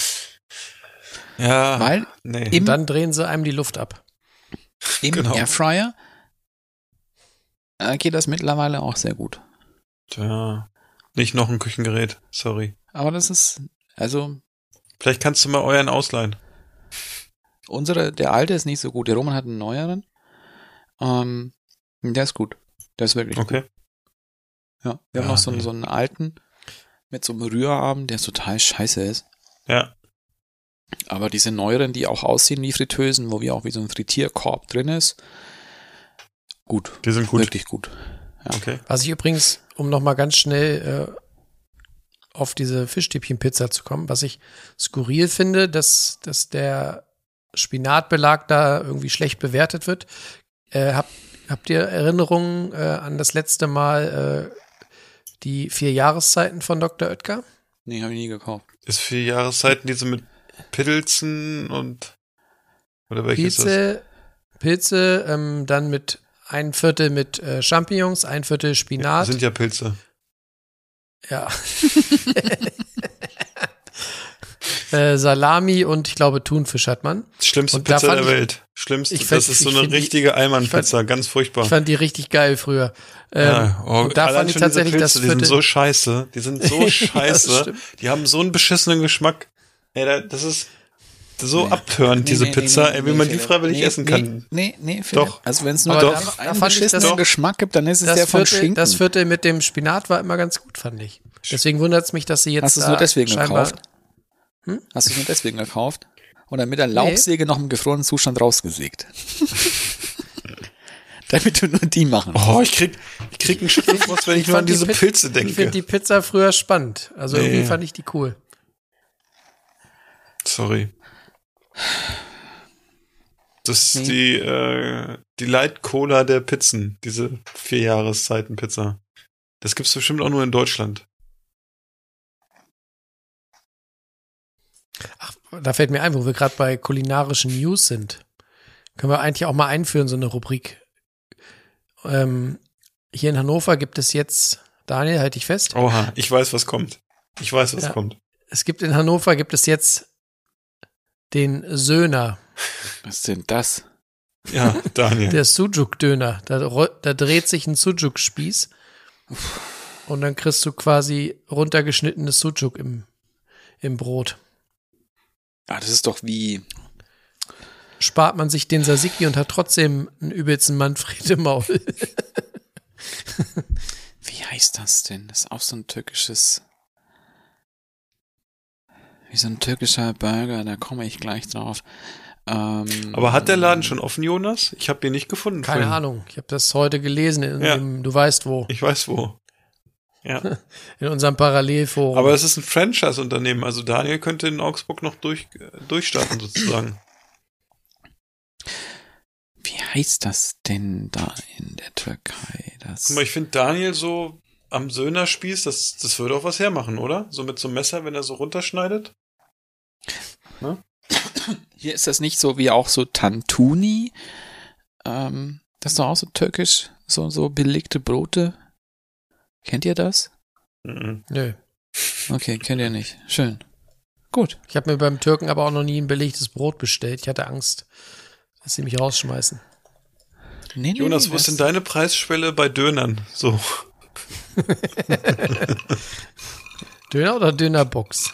Ah nee, schau, Tantuni bezeichnet man Ich habe als Rollen mit aus den Leuten, die Dönerboxen Lufkarteig. bestellen. Jetzt lass mich doch auch mal. bestellt. Hatte ich letzte, vor zwei oder drei Werd Wochen ich haben wir Döner mal geholt. Und äh, habe ich zwei Schön. Döner für meine Frau und für mich geholt und für unsere kleine eine Dönerbox halt, so wegen Fleisch und so. Da gibt's ja echt Leute, die hingehen und sagen, hey, ich hätte gerne, äh, ich hätte gerne eine Dönerbox und das ist so richtige Deutsche. Aber nur mit Fleisch. Und dann sagt er so, Löffel, Löffel statt Gabel. Dönerbox. Ja, aber nur mit Fleisch. Da soll nur Fleisch rein, hat die Frau gesagt. Nur Fleisch, ne? Und ich denk so, oh, übel, ne? Ist ja ein bisschen Aber das assi bei Pendant euch. dazu sind die, sind die zwei Handwerker, die dir mittags, die dann vor dir stehen in ihren Blaumännern und sich eine Dönertasche auch nur mit Fleisch und mit, mit Soße bestellen. Das Brot das sind könnt ihr immer auch weglassen. Ri- richtige Arbeitertasche. Ja, nee, das sind immer die, die dann, weißt die dort zu zweit vom Döner stehen und sagen, ich hätte gerne vier Döner. Aber das sind auch die, die bei Globus den, den Leberkässemmeln holen, oder? bei Globus. Kennst, das ist doch, das ist ein Signature-Dish bei Globus, oder nicht? Apropos, weißt du, was wir mal irgendwann machen könnten? Wir könnten mal den großen Imbiss-Test vor, Sup- äh, vor Baumärkten machen, Philipp. Weißt du, was Ich glaub, lustig ist? Dass wir letzte Woche Samstag bei Obi Linden uns eine Bratwurst geholt haben. Habt ihr nicht? Die war, Aber ihr könntet Doch. jetzt auch mal, Hab, habt ihr nicht bei, nein, wir haben eine, äh, äh, hier Currywurst uns geholt. von dem Schwenkgrill? Ja. Oder aus der, oder aus der, äh, aus dieser Bude da? Ja, aus der Bude da, aber das ist ja so ein fester Grill in der Mitte, ne? Am geilsten war ein Typ, der neben mir stand und so gesagt hat, ich habe bestellt und habe gesagt, hier zwei Currywurst, eine Portion Pommes mit Mayo, ne? Und der Typ gleich neben mir so, hey, ich krieg auch noch, ich krieg auch noch eine Portion Pommes, ne? Und ich so, ja, ich wollte mich nicht vordrängeln, aber die haben das ja hier auf der Kette, ne? Und dann kam der Typ, ratet mal, wer erst seine Pommes bekommen hat.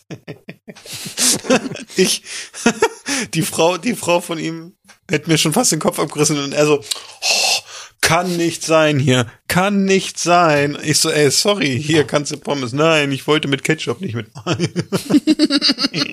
Hat wahrscheinlich gerade drei Bartarmaturen getragen und hat übelst Hunger gehabt. ja, keine Ahnung. Aber die war gar nicht so schlecht, konnte man essen. Soße war ganz gut. Aber das ist so, das ist auch so typisch Baumarktkultur, ne? Da so eine, so eine aber Frittenbude davor. wenn es bei euch in Hamburg schon so einen Söhner gibt, könntet ihr doch vielleicht auch Hamburg, noch einen, Hannover, du. Hamburg? Hannover, mal, Entschuldigung. Was Hannover. ist denn los bei dir? Hannover, du, du Nürnberger. Ja. Also bitte, ihr seid aber auch jetzt pingelig. Wenn es hier bei euch schon so einen Söhner gibt, dann könntet ihr doch auch vielleicht auch einen Löhner machen, weißt du, einen Leberkäsdöner. Mit dem Searsen Senf, äh, Weißkraut, Aber ist Kraut. Ja. Ah, hätte auch was. Ja. Oh, ich könnte mal wieder auf Leberkäse. Ja, guck, siehst du, habe ich Wann doch- ist denn eigentlich wieder das große Miso, weshalb, warum Oktoberfest? Das dauert leider noch ein bisschen. Oktoberfest dauert noch ein bisschen. Ah, wenn man, jetzt fällt mir auch gerade ein. Hier. Jetzt, 2. April. Die Masken fallen. Ja. Habe ich schon ein bisschen Angst vor, ne? Warum? Der Moment, wenn man den Sasiki-Röps nicht mehr selber einatmen muss. Ich weiß nicht. Also ich glaube, ich werde es noch ein, ich werde es noch eine Weile aufrechterhalten, dass ich beim Einkaufen Maske trage. Ich auch. Definitiv. Ja, ne? Weil man weiß ja nie. Ja, auf jeden Fall. Ich bald auch die Maske auf. Das macht man auch angenehmer, wenn man nicht das ganze Gesicht sieht. Bei dir bringt die Maske doch eh nichts mit deinem Bart. Weniger anscheinend, aber ich mache es trotzdem. Ich mache es trotzdem. Jungs, wie sieht's denn aus? Haben wir noch ein schmissiges Thema? Ja, ich hätte noch eins. Ich, Ja? Ja. Gucken wir mal, wie ihr euch vorbereitet habt. Nämlich, das ist eine Frage von meinem Bruder. Oh, warte mal, ich, ich muss weg. Ich muss weg. Da können wir jetzt auch drüber diskutieren. Das war nämlich, ich fand die Frage eigentlich ganz interessant. Nämlich, habt ihr, oder wenn ihr nicht habt, dann können wir darüber diskutieren, eure Gerichte für Gemüse aus dem Smoker. Ich fange mal an. Ja. Nur weil ich jetzt gerade einen Geistesblitz hatte. Ich habe mich nämlich nicht vorbereitet, kann ich offen zugeben. Ich habe gedacht, es wäre vielleicht auch spannender, wenn wir einfach äh, spontan drüber sprechen. Brainstormen. Ja, meine erste Assoziation wäre gerade Gemüse aus dem Smoker, wäre ähm, Paprika. Ja, kann ich mir auch gut Weil es gibt ja geräuchertes Paprikapulver Und wir wissen ja auch, dass wenn du eine Paprika zum Beispiel ähm, auf den Herd, auf die Flamme legst und sie quasi von außen schwarz werden lässt und dann aber die, die, die verkohlte Schale abkratzt, hast du ja innen drin schön weich gekochtes Paprika-Fleisch äh, quasi und kannst daraus wunderbar auch eine Antipasti machen. Ja. Also ich glaube, Paprika im, am Stück würde sich sehr gut zum Smoken eignen. Mal so als ersten, Glaube ich auch. als ersten Appetizer reingeschmissen. Und was ähnliches hatte ich auch überlegt, aber das wäre, glaube ich, jetzt eben nicht, was du halt, glaube ich, dann so servierst, sondern mit, wo du dann weiter kochst. Wenn du jetzt eine, eine Pasta-Soße machen würdest mit geräucherten Tomaten, könnte ich mir auch gut vorstellen. Sowas fände ich, glaube ich, auch ganz, ganz fein. Oder was bestimmt auch funktioniert, auch wenn du, die müssten dann wahrscheinlich dann auch vorgegart sein, ähm, sind, sind Kartoffeln, wenn du die im Rauch hast. Kann ich, kann ich mir auch vorstellen. Klar, du musst, glaube ich, diese, diese Rauchnote mögen. Ähm, und was ich mir lustigerweise auch vorstellen könnte, wäre grüner Spargel. Weil grüner Spargel, wenn du den auch, weil ich mache grünen Spargel auch immer so in der Pfanne nur, auch so kurz gebraten. Und der bekommt immer auch so eine schöne röstige Note auch bei den Stellen, die so braun sind. Da könnte ich mir das wahrscheinlich auch vorstellen, den auch vielleicht im Smoker zu haben. Kommt dann wahrscheinlich wieder ein bisschen auf das Holz an, weil Holz macht da auch ganz schön viel aus. Je nachdem, was du da räucherst, verräucherst. Ähm, Es muss ja vielleicht nicht das alte, äh, das alte Bett vom Kind sein, was man da verfeuert, ne? Nee, aber auch bei diesen typischen, bei den typischen ähm, Räucherhölzern auch so gerade so, weißt du, was so ein ganz starkes Holz oder Rauchgeschmack auch gibt, also irgendwie dieses Mesquite. Mesquite macht so einen ganz, ganz starken Rauchgeschmack, finde ich. Angenehmer ist so Kirschholz. Und da machen wir auch meistens, wenn wir gesmoked haben oder irgendwie auch so Brisket auch gemacht haben, dann war es eigentlich immer Kirschholz. Weil Kirschholz irgendwie noch einen, einen, einen leckeren Geschmack gegeben hat und Mesquite noch so kräftiger im Rauch schmeckt als Buchenholz. Zum Beispiel. Diese typische Buchenholz-Rauchnote kennt man ja auch so von geräuchertem Fisch oder sowas. Ja, das ist ja auch dieses typische. Oder, ja, Schwarzwälder stimmt nicht, weil das wird nicht mit, wird auch, glaube ich, mit Buchenholz geräuchert, aber nicht nur. Ähm, das hat eben auch so einen ganz, ganz starken Rauchgeschmack auch gibt. Das mag, glaube ich, auch nicht jeder. Ähm, ich könnte mir auch vorstellen, dass es vielleicht auch mit, mit, mit Kohlgemüse auch funktioniert. Oder Kreuzblütler hier. Ich darf das Wort nicht sagen, aber es klingt so ähnlich wie Broccoli. Ja, ich hätte ja auch an Blumenkohl gedacht. Blumenkohl vielleicht auch. Philipp, Philipp, was würdest du denn äh, vegetarisches smoken? Ich könnte mir auch äh, so Lauch irgendwie vorstellen. Bisschen, glaube ich. Das könnte auch ganz gut werden. Wenn man dann so ein bisschen das Raucharoma oder auch mit der Hitze arbeitet und man hat dann so ein bisschen, kann die, die äußeren Schichten abnehmen und nimmt nur das Herz vom Lauch oder so. Ich glaube, das ist auch ziemlich lecker. Und ja, sonst kann man, denke ich, vielleicht auch, würde ich auch mal mit Mais oder so probieren. Dass man, das glaube ich, die Süße Ja. vom Mais mit diesem Raucharoma funktioniert, glaube ich, auch gut. Ich habe auch mal so ein Rezept gelesen, die machen, da machen teilweise Veganer aus ähm, Karotten auch einen Lachsersatz, einen Mhm. Räucherlachsersatz. Hast du doch auch neulich War doch, war doch in nachgekocht, oder? Bei Kitchen. Kitchen. Bei Kitchen war es ja auch, das Ja. haben wir ja auch gemacht. Eben ja, die hat es ja nur anders gemacht. Der ist ja eben ja nur mit so einem, mit so einem Sud gekocht. Kann ich mir schon auch vorstellen, äh, mit diesem, mit dieses Karottentatar, das wir da gemacht haben. Ähm, da könnte es vielleicht ein bisschen problematisch sein, dass die, dass eine Karotte doch sehr süß ist. Wobei es gibt ja auch, das da war doch auch jetzt irgendwie auch mal so vor ein paar Monaten doch Trend auf äh, Insta so ein bisschen diese diese Hot Dogs mit mit Karotte, Mhm. gell? Hat ja glaube ich die Julia da auch mal gemacht. Da haben wir auch mal was gesehen. Okay. Meine Kann ich. mich dran erinnern. Ich meine schon, dass ich so. Daniel. Was auch, wenn man so ein bisschen so smoked und vielleicht auch ein bisschen vorkocht oder so, das weiß ich gar nicht. Da könnte man so richtig, vielleicht rote Beete irgendwas machen. Auch Ja. rote Beete könnte ich mir auch noch ganz gut vorstellen mit einem, irgendwie musste man gucken mit dem Holz oder so, dass es nicht zu, also zu stark ist, sondern so ein bisschen nur diesen rote Beete-Geschmack unterstreicht.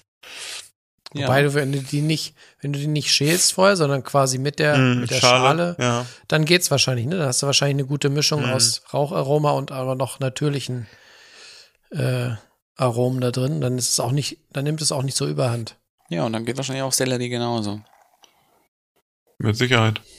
Ja. Wenn du dich da so ran, also jetzt, wenn du weggehst von so klassischen Grillgemüse, was dann irgendwie dann noch wirklich zu Grillsachen gereicht werden soll, sondern du gehst irgendwie so richtig, dass du Gemüse im Smoker kochst, weil das Gemüse im Vordergrund steht, dann könnte ich mir auch so Sellerie auf jeden Fall gut vorstellen. Ich überlege auch so Richtung Pastinake vielleicht noch, aber ich habe keinen Smoker, wie gesagt, das ist der Unterschied. Kann man ja auch im Weber machen. Ja, ja, klar. Ja. Ja, ich smoker ja, also smoke äh, ja für den Lachs hatte ich letzte Woche auch noch so ein bisschen angeräuchert mit, ich überlege gerade, war es Kirsche? Entweder das war Kirsche oder es war Hickory, ich weiß gar nicht mehr. Keine Ahnung. Muss ich mal gucken. Ich habe, glaube ich, beide unten im Keller. Ja. So ein bisschen dann auf die Kohlen ist auch immer sehr, also finde ich auch sehr lecker dann noch. Ich kann mir vorstellen, dass es in Augsburg, dass in den nächsten Wochen und Monaten, wenn, wenn die Grillsaison richtig startet, dass das da mal einen Testlauf gibt. Vielleicht kauft ihr mal so eine bunte Tüte Gemüse vom Markt Ja, wir haben ja und so dann einen äh, räuchert ihr euch einmal durch die Tüte. Ja, wieso nicht? Wieso nicht? Könnte man ja auch Ja, mal hier so einen, einen, einen Sellerie-Knollen-Longjob machen. ja. Einen langsamen Rauch gegarten Sellerie. Aber dann, dann bitte auch mit, äh, mit Thermometer und mit Kerntemperatur. Habt ihr, habt ihr so einen ne? Smoker? Also was für einen Smoker habt ihr? Das ist so ein E-Smoker. Wo du auch die so Temperatur Pellets. fest einstellst und der zieht sich das selber? Genau. Genau. Ja, das ist ja easy. du die Temperatur ein Ja. und ähm, da hat dann so eine Smokebox. Also das ist halt irgendwie so eine so eine Metallbox, die Mhm. liegt dann auf so einem auf so einer Heizspirale praktisch und sieht aus wie fast wie ein Kühlschrank. Und dann kannst Mhm. du dann einfach dann hast du mehrere so Einschübe, die du nehmen kannst. Da kannst du Bleche drauf tun, kannst auch so Gastrobleche äh, reinschieben und ähm, brauchst aber halt so im Normalfall so Pellets. Ah, die gibt's ja auch überall mittlerweile schon. Und da gibt's ja auch die abgefahrensten Sachen. Es gibt ja auch so Pellets mit, mit Gewürzen schon mit drin, so mediterrane Kräuter, die dann noch mit drin sind. Ja, ja, Wahnsinn. gibt's alles. Ah, Kann man, abgefahren. glaube ich, echt abgefahrene Sachen machen. Okay. Oh, so Brisket hätte ich auch Bock drauf mal. Ja, Weil wir gestern ja. gerade äh, eine Folge oder zwei Folgen von äh, Net, äh, Chef's Table Barbecue gesehen haben. Ach, da war auch mit Tutsi aus Texas. Die haben auch so geiles Brisket gemacht. Da hatte ich voll Bock drauf mal. Irgendwie im Weber. ja. Muss ich Gleich mal irgendwann machen. Ich hätte noch zwei Themen mitgebracht, die ich noch gerne unterbringen würde, bevor es nachher untergeht. Oha. Oha. Und zwar einmal wollte ich noch mal ganz kurz fragen, ähm, nur weil ich es nicht mehr auf dem Schirm habe, Daniel, was ist aus der großen Miso, weshalb warum Kimchi Mitmachaktion geworden? Kommt noch, kommt noch, kommt noch. Ach, kommt noch, okay. Kommt noch, Da, kommt ist, da, noch. da, Ich muss da hält das mit dem spanischen Slogan Manana. Nee, es ist einfach keine Zeit gerade, es irgendwie einzukaufen. Und Ja, da das muss ist- ich ja du weißt- auch. Nee, das ist ja auch das, was wir eingangs gesagt haben, und da müssen wir jetzt Daniel auch mal in Schutz nehmen, auch Jonas, wenn du ihn da immer so ein bisschen reingrätscht oder so. Der hat einfach viel zu tun, weil er sich das dritte Standbein aufbaut und so ein Catering-Unternehmen, das äh, kommt jetzt nicht so von ungefähr, ne? Da muss man Nee. sehr viel Zeit investieren. Ja, weißt du? Ist ja nicht so, dass ihr, weißt nicht, bin ja nicht so wie ihr dann ständig hier Bierchen und Weinchen trinken, oder? Wir müssen die perfekte Mischung für Bino finden. Das ist ja das Ja. Problem. Das, Ja. das ist jemand, der Catering, der hat da natürlich keine Ahnung von, aber wir müssen hier, das ist echt harte Arbeit, ne? Wenn du morgens um sieben schon in der Versuchsküche stehst und hier so ein bisschen zusammenmixt, ne? Und mal guckst, okay, was kannst du da als Cuvée nehmen? Ne, das ist jetzt nicht so hier wie, komm, jetzt stelle ich mich mal hier hin und jetzt mache ich hier mal ein bisschen paar Nudeln mit Kaviar oder so, ne? Das ist halt Ja. schon eine harte Arbeit, was wir machen. Das verstehst du halt nicht. Glaube ich, glaube ich, glaube ich. Ja, also von daher, Ja, das kommt noch. Ich muss halt dafür in drei Läden fahren. Ich muss noch in den Asialaden fahren, ähm, dann muss ich noch in den Großmarkt fahren, noch für den China-Kohl.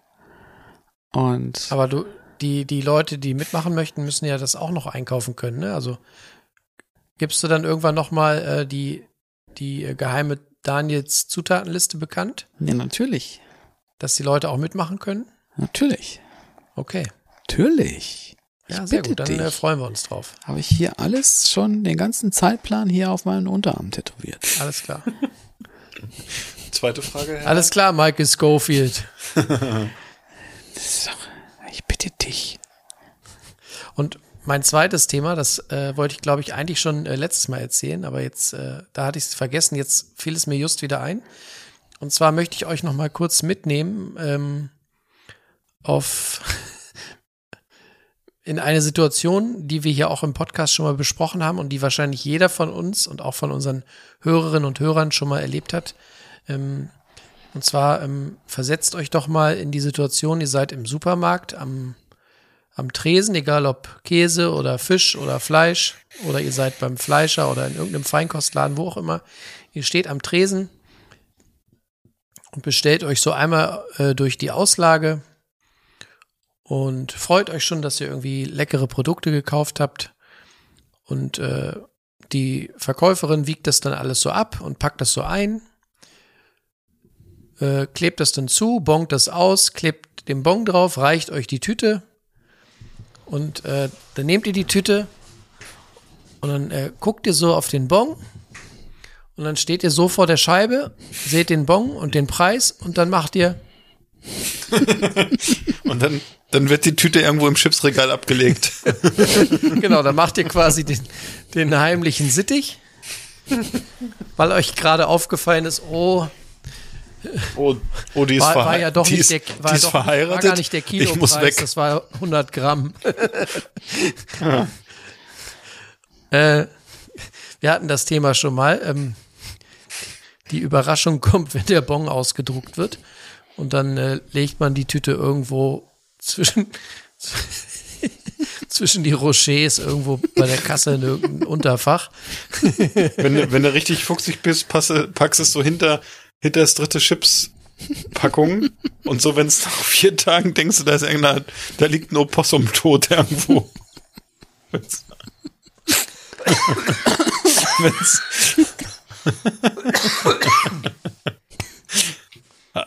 Hast du das schon mal? Ein paar Tage später berichtet die regionale Zeitung, dass, dass Dachsjunge auf die Welt gekommen sind. Hast du, darf Ich mal, hast du das schon mal gemacht? Das Paket weggelegt? Ich habe das irgendwann schon mal gemacht, ja, aber Das war immer so, Aber wenn wir in Hannover, in Hannover äh, beim, beim großen Edeka waren und waren dann, da ist ja die Fischtheke vorgelagert. Also du gehst da halt so komplett durch ne, und kaufst alles und am Ende denkst du, oh geil, wir haben richtig Bock auf Fisch. Und dann gehst du zur Fischtheke und dann denkst ach, 100 Gramm kosten, weiß ich nicht, 3,29 Euro wird schon halt nicht so schlimm, ne? Und am Ende gehst du irgendwie so mit 30 Euro raus und denkst so, wuhu, ne? Aber gut. für, für zwei Forellenfilets. Ja, so ungefähr, ne? Ja. Ah, schon Der krass. Auslöser war nämlich, war nämlich ähm, äh, mein Besuch neulich in einem, in einer ähm, Bäckereikette hier in Hannover. Äh, mit, mit einem Stein und einer Ecke dran. Und äh, die äh, bieten auch glutenfreie Backwaren an. Allerdings nur auf Vorbestellung. Und äh, da musst du halt bis zum, ich glaube, bis Montagabend musst du da bestellt haben und dann kannst du es den darauffolgenden Samstag abholen in der Filiale. Und dann hatte ich mich äh, online auf der Webseite durchs äh, Sortiment geklickt und habe dann entschieden, äh, so aus der Ferne weiß der immer nicht, was schmeckt davon und was schmeckt nicht. Und dann habe ich äh, angerufen und habe mich quasi einfach einmal durchs Sortiment bestellt. Habe quasi, ich glaube, die haben vier oder fünf Brotsorten ähm, und ebenso viele Brötchensorten. Und dann habe ich halt einfach von jedem Brot eins bestellt. Und dann habe ich halt bei den Brötchen habe ich immer gesagt, äh, von jedem, von jeder Brötchensorte zwei. Ja, und dann äh, kam der Morgen der Abholung. Dann bin ich dahin. Und äh, der, der Bäckerladen ist, ist in einem äh, Rewe angegliedert. Und ich bin extra früh losgefahren und trotzdem war da schon eine riesige Schlange.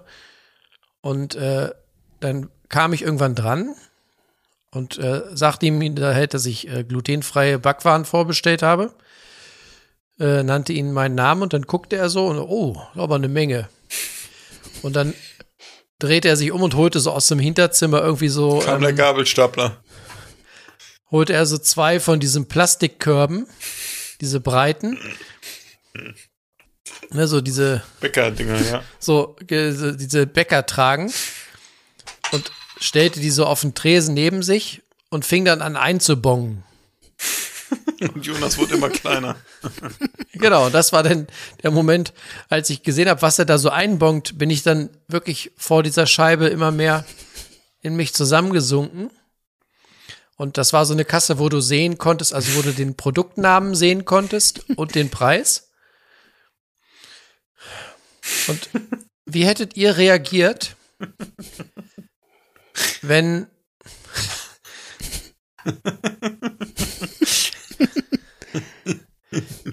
Wie hättet ihr reagiert, wenn, äh,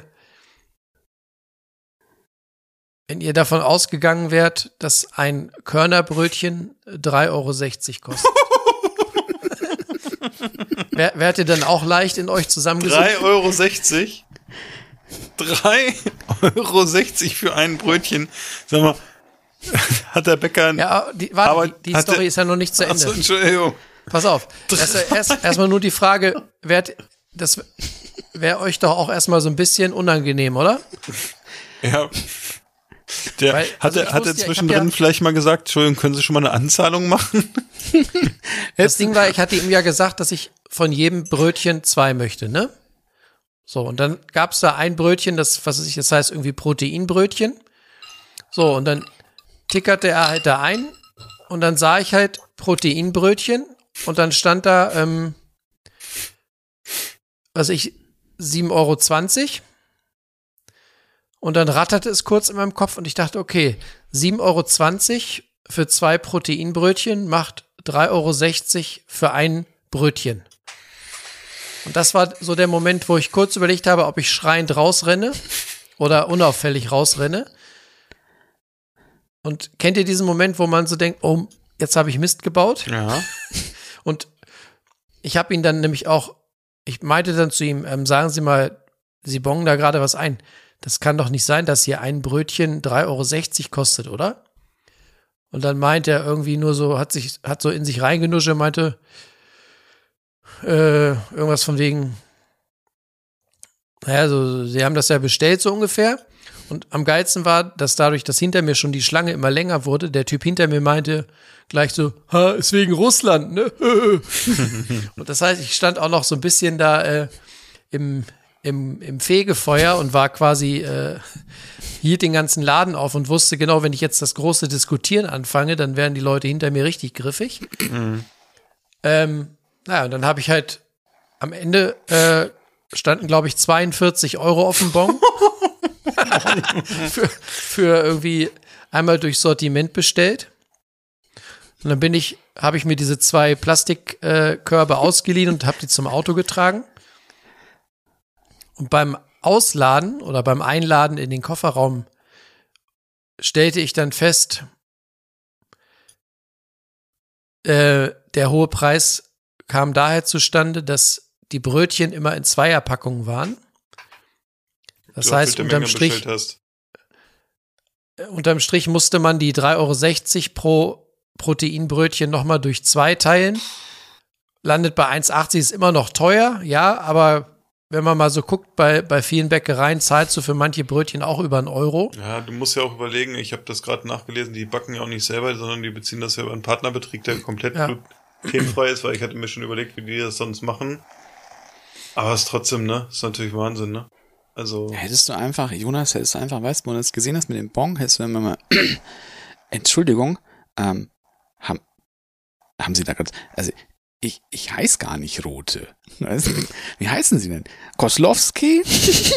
Und dann, Entschuldigung, haben wir gar keine Bestellung. Ach so, ja, wie? ja, dann muss ich wohl die, haben sie, die haben sie verschlammt? Kann ja wohl nicht sein. Und äh, darf ich, ich habe jetzt auch noch mal eine Frage, die ich eigentlich auch im letzten Podcast schon stellen wollte, das fällt mir gerade ein. Wie hast du das Steffi beigebracht? Naja, wenn wir mal ehrlich sind, die, die, ähm, die tatsächlichen Preise waren jetzt ja so, wie wir es zumindest von früheren Erfahrungen mit glutenfreien Produkten schon gewohnt waren. Ne, Also klar ist 1,80 Euro für so ein Körnerbrötchen viel. Aber wenn du das schon ein paar Mal irgendwo gekauft hast, dann kennst du das. Und für mich war halt nur dieser Schockmoment der, als ich nicht wusste, dass ich quasi das Doppelte äh, an, an Menge bekomme. Ne? Also ich bin halt wirklich in dem Moment davon ausgegangen, dass ich hier gerade äh, Brötchen zu 3,60 Euro das Stück gekauft habe und das fühlte sich in dem Moment so unfassbar beschissen an. So gut können die Brötchen gar nicht sein. Aber, aber dann sag doch noch mal, Jonas, wie haben sie denn geschmeckt? Gut. Also das ist halt leider wie, wie immer bei den glutenfreien Sachen, du kannst sie dann, weil die ja auch dann in so einer ähm, luftdichten Verpackung kommen, wahrscheinlich, weil das eben zu diesem ne, allergikergerechten glutenfrei dazugehört. Du, du kannst die halt nicht aus der Tüte nehmen und essen, sondern du musst die auftoasten, sonst schmeckt das Zeug scheiße. Aber wenn du es aufgetoastet hast, äh, da waren ein paar ganz gute Brötchen bislang dabei, muss ich sagen. Bei den Broten äh, war es sehr gemischt. Wir hatten so ein, zwei, ein Sauerteigbrot war dabei, also glutenfreies Sauerteigbrot. Das war geschmacklich wirklich gut. Es waren aber auch ein, zwei richtige Nieten dabei, muss man sagen. Ähm, und bei den Broten ist halt auch krass, die kosten alle 5,20 Euro das Stück. Ich schicke euch mal Fotos und die sind halt so mega klein. Du kannst die, wenn du die aufschneidest, hast du acht bis zehn Scheiben, würde ich sagen. Kleine Scheiben, ne? Also wir sprechen dann so von, von der Größe. Acht bis zehn Scheiben für fünf Euro ist halt auch schon sportlich, ne? Aber Jonas, dann sieht der Ja, Leberkäse Daniel? dazwischen auch viel größer aus. Die Quintessenz ist jetzt, dass ich ähm, mich mal ein bisschen schlau gelesen habe und schlau gegoogelt habe.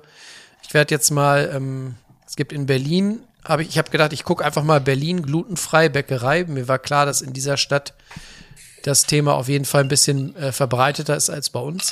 Und da gibt es tatsächlich ein, zwei, drei Bäckereien, die sehr spannend klingen, wo ich mal was bestellen werde. Unter anderem eine, eine ähm, Schauspielerin, türkischstämmig, glaube ich, die äh, mittlerweile ähm, eine Bäckerei in Berlin, ich glaube Charlottenburg, aufgemacht hat, vor längerer Zeit.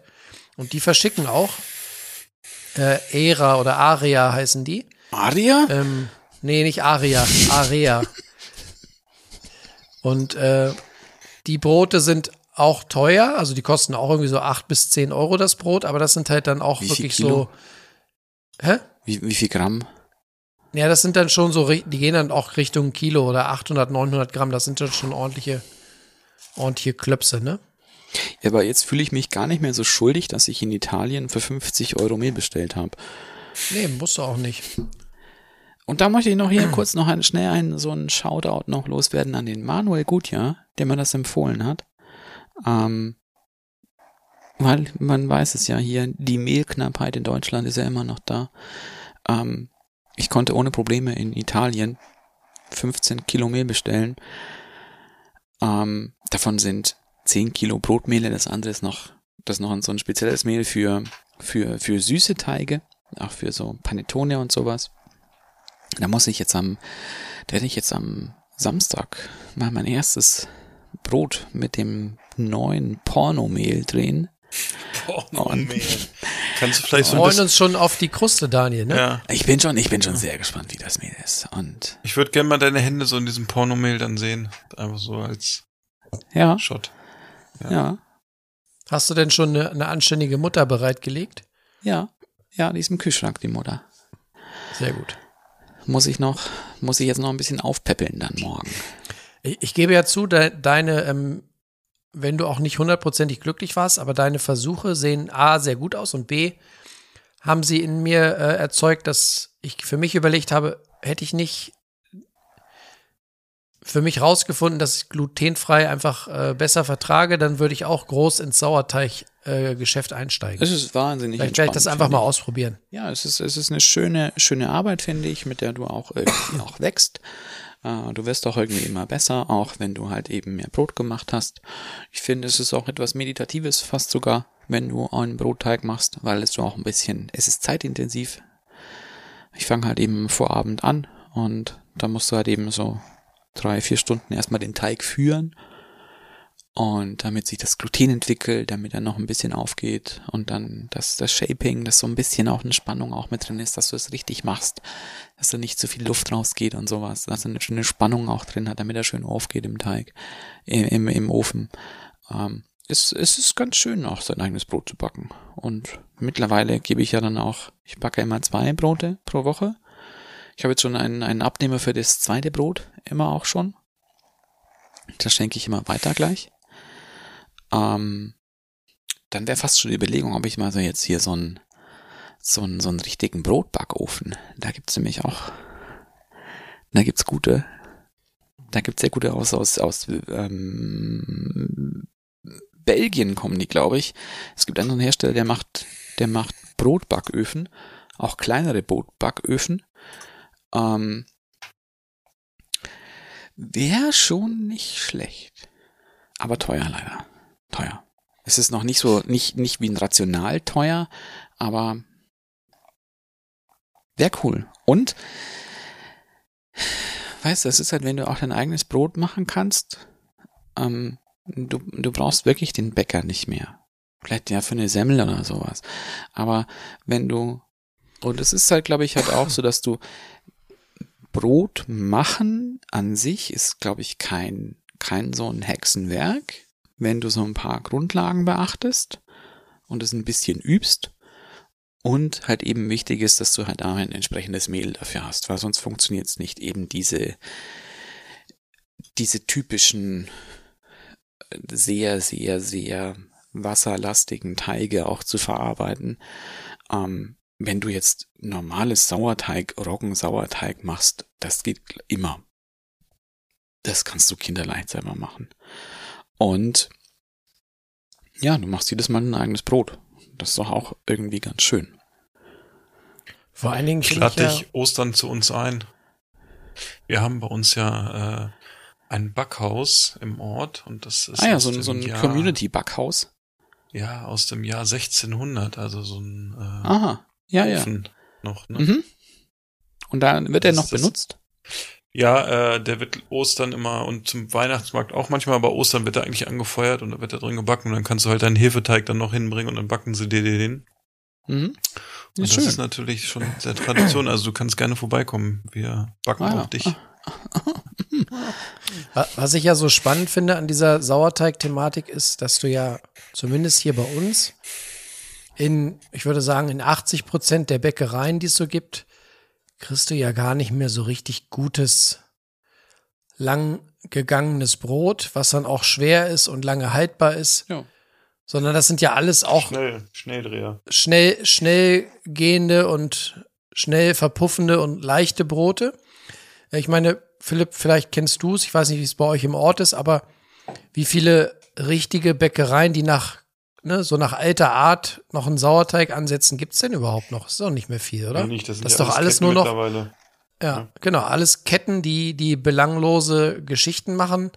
Ähm, insofern ist es ja eigentlich die logische Konsequenz, dass die Leute anfangen, äh, den Kram selber zu machen.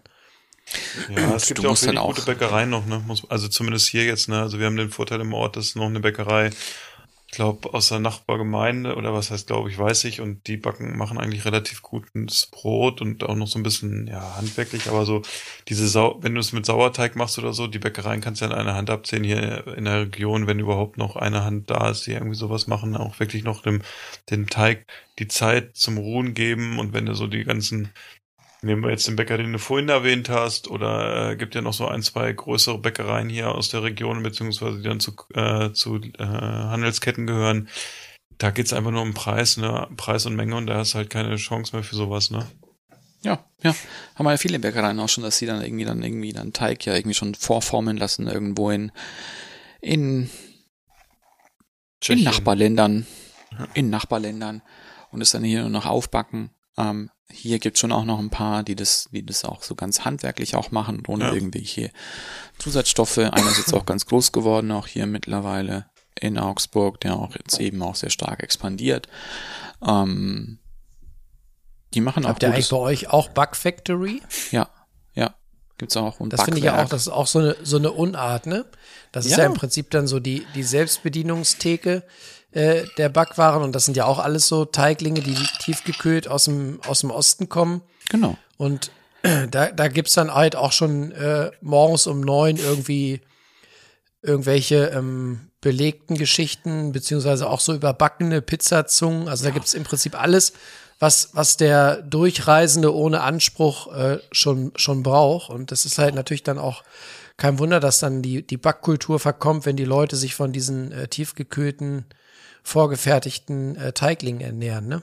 Ja, und, und ich glaube, wenn du halt, glaube ich, auch wirklich ein, ein handwerklich gemachtes Brot kannst du auch in der heutigen Zeit auch nicht mehr verkaufen, eben aufgrund der ganzen, ähm, ja, sagen wir, Convenience-Sachen oder dass jeder Supermarkt heutzutage irgendwie schon so eine Aufbackstation hat. Was die natürlich auch mit so aus kaufpsychologischen Gründen ja auch machen, damit du dich da wohler fühlst, wenn du dann eben frisch gebackenes Brot da riechst, was aber halt nicht frisch gebacken ist, sondern nur aufgebacken ist. Ähm, und dass die das halt dann auch, ja, es ist halt das, das deutsche Ding auch wieder, dass du halt kaufentscheidend am ehesten noch der Preis ist. Und, und, und nicht, nicht unbedingt eine handwerkliche Herstellung. Und dann hast du gleich wieder das nächste Problem, dass du im Handwerk halt, glaube ich, ja, wie wir es, glaube ich, auch schon ab und zu mal gesagt haben, glaube ich, wirklich auch ein, ein Nachwuchsproblem auch hast, dass es halt auch keiner mehr machen will. Ja, es sind dann halt auch unsexy Arbeitszeiten und der Trend geht ja, Ja. auch dahin, dass die Bäcker irgendwie die Arbeitszeiten so anpassen, dass sie dann halt sagen, okay, es gibt halt morgens noch nicht alles, sondern die backen auch über den Tag und dann ist es halt irgendwie mittags fertig oder so. Ist ja auch irgendwie ein Trend. Im Moment hat meine Frau mir letztens erst erzählt, damit du einfach Personal findest und die Arbeitszeiten sind und äh, ja, weiß ich nicht. Ja, und es gibt ja auch mal, also wir haben jetzt ja auch so eine Bäckerei, da wird teilweise auch so live gebacken. Da stehen dann wirklich dann noch so am Tag noch die Bäcker auch drin und vorne auch noch und Ja. ähm, ja, aber wie gesagt, so für mein eigenes Brot brauche ich es nicht mehr unbedingt. Ich bin auch so vom, vom Geschmack von meinem Brot bin ich eigentlich immer happy. Von der Optik nicht. Ähm, das wird aber noch. Es, es, es wird noch. Und ähm, ja, aber es ist ein, es ist ein ganz schönes Hobby eigentlich. Ja, es scheint dir auch Spaß zu machen. Jedes Wochenende sagst du wieder, dass es dir nicht gefällt und alle anderen sagen, wenn sie so ein Brot hinkriegen würden, wäre das ein Traum, ne? Und Ja, äh, ja. aber Aber wäre vielleicht auch mal ein äh, spannenden Besuch wert hier im Podcast, wenn wir mal jemanden finden würden, der das traditionelle Backhandwerk tatsächlich mal gelernt hat. Ne, wäre auch mal spannend. Vielleicht, wenn, wenn unter den Hörerinnen und Hörern jemand dabei ist, der einen waschechten Bäcker, eine Bäckerin kennt, der noch nach alter Fasson äh, gelernt und tätig ist, dann äh, lasst uns das mal wissen an miso weshalb warum at gmail.com oder über Facebook, Instagram. Äh, Wäre mal ganz spannend. definitiv. Oder wenn ihr vielleicht auch, vielleicht habt ihr auch andere Ideen und Vorschläge für, für Gäste, die wir mal haben könnten. Ne? Sterneköche oder sonst wie. oder ihr habt andere Anregungen, dann sagt uns einfach Bescheid. Und wenn ihr uns einfach nur fünf Sterne Bewertung bei Apple Podcasts oder bei Spotify gibt, freuen wir uns auch. Nehmen wir auch so mit. Genau. Und als kleines Dankeschön hat Daniel jetzt, glaube ich, noch was zu mitnehmen für euch. Richtig. Es ist mal wieder ein Buch. Wer hätte das gedacht? Überraschend. Wer, wer hätte das gedacht? Ich muss es nur schnell in griffbare Nähe holen.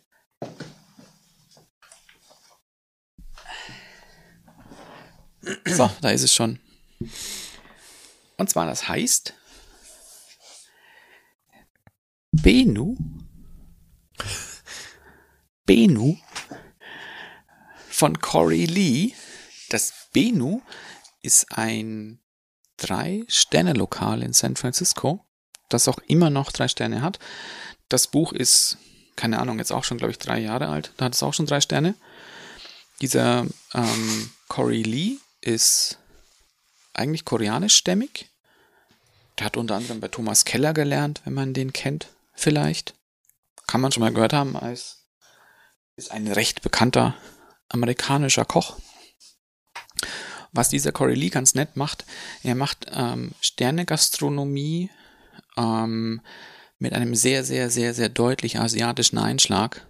Ähm, und jetzt eben nicht nur koreanisch, sondern es sind teilweise auch Korea ähm, chinesische Sachen auch mit dabei oder japanische Sachen. Ähm, es gibt zum Beispiel da so Gerichte wie ein ähm, Kimchi mit Schweinefleisch und Auster. Mhm. Es sieht aber ein bisschen anders aus und das muss ich euch schnell hier mal raussuchen. Das ist nämlich, ähm, ja, man sieht dann doch wieder so ein bisschen mehr die Sterneküche.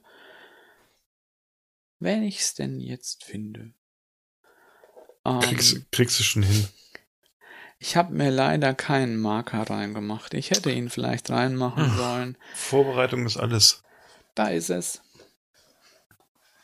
Also hier Auster, ähm, Pork Belly und Kimchi sieht bei ihm so Hm. aus. Ja, klass klassische Also äh, hat, ähm, hier äh, Baumarkt-Imbiss, ne? Ja, also ein, ein, ein, ein sehr schönes Kochbuch, auch sehr schön fotografiert, finde ich. Ähm, es sind viele,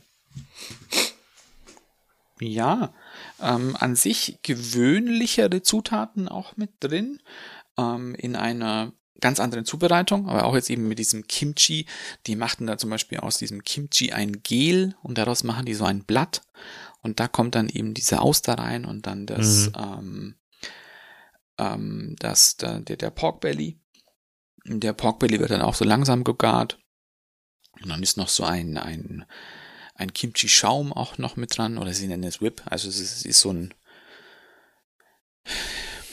Mayonnaise-artig, auch in der, in der Konsistenz höchstwahrscheinlich und so ein, so ein eine Kimchi-Brühe, die du dann noch machen musst. Und dann eine rohe Auster und ein Baconpulver kommt dann noch dazu. Ähm, also so ganz, ganz, ganz feingliedrig auch in der Zubereitung, auch komplex in der Zubereitung. Ähm, es sind ein paar Sachen mit dabei, die ähm, vielleicht ein bisschen komisch sind. Es ist ein Gericht dabei mit so einer ähm, mit lebendiger Qualle. Zum Beispiel. Ähm, aber so ein sehr, sehr schönes Kochbuch. Auch ein bisschen älter schon. Ich glaube, ich ist auch schon zehn Jahre alt. Wie gesagt, sie haben ihre drei Sterne immer noch. Kann man sich mal anschauen. Ist auch sehr schön gemachtes Buch, weil das hat auch ein, ein Leineneinband, wenn man es vielleicht sieht. Dieser Leineneinband ist erhaben. Das wirkt wie so ein zusammengepinseltes Stöffchen. Hm, stimmt. Sieht man? Gut, ne? Ja. Ja, vielen Dank. Das ist ja. Äh, ach, da wird einem ganz warm ums Klingt ja Herz lecker. sozusagen, ne? Ja. Ja, ne? Sehr schön, Herr Daniel. Genau. Ja. Und jetzt, jetzt können wir es ja auch noch sagen. Es ist heute der 1. April. Und ich habe gar kein Catering. Ja. Ja. Heißt, Daniel hat in Zukunft, wenn Jonas und ich Bino vertreiben, wirklich viel Zeit. Also falls jemand noch Ja. eine Idee hat, was Daniel machen könnte, dann äh, mal los. Ja, Jonas? Ja. Ja. Und da kann ich jetzt euch schon das nächste sagen, weißt ihr kennt ja wahrscheinlich auch, auch Rübchen und Rosenkohl. Da, da stoße ich jetzt mit dazu, weil die heißen jetzt dann auch Rübchen, Rosenkohl und Schweinebauch. Sehr gut, genau. Jetzt, jetzt hat Daniel hier äh, ja das erzählt. Ja. Jetzt Ich habe meinen raus. sicheren Hafen gefunden. Ja. Mal sehen, ob sie mit dir zufrieden sind. In diesem Sinne, Ja. liebe Leute. War schön heute, vielen Dank. Und Fand ich wir auch. gucken mal, ob es uns vielleicht auch in Zukunft dann noch gibt. Wer Genau, vielleicht gibt es eine Folge 66, vielleicht gibt es auch mal wieder Gäste, lasst euch überraschen.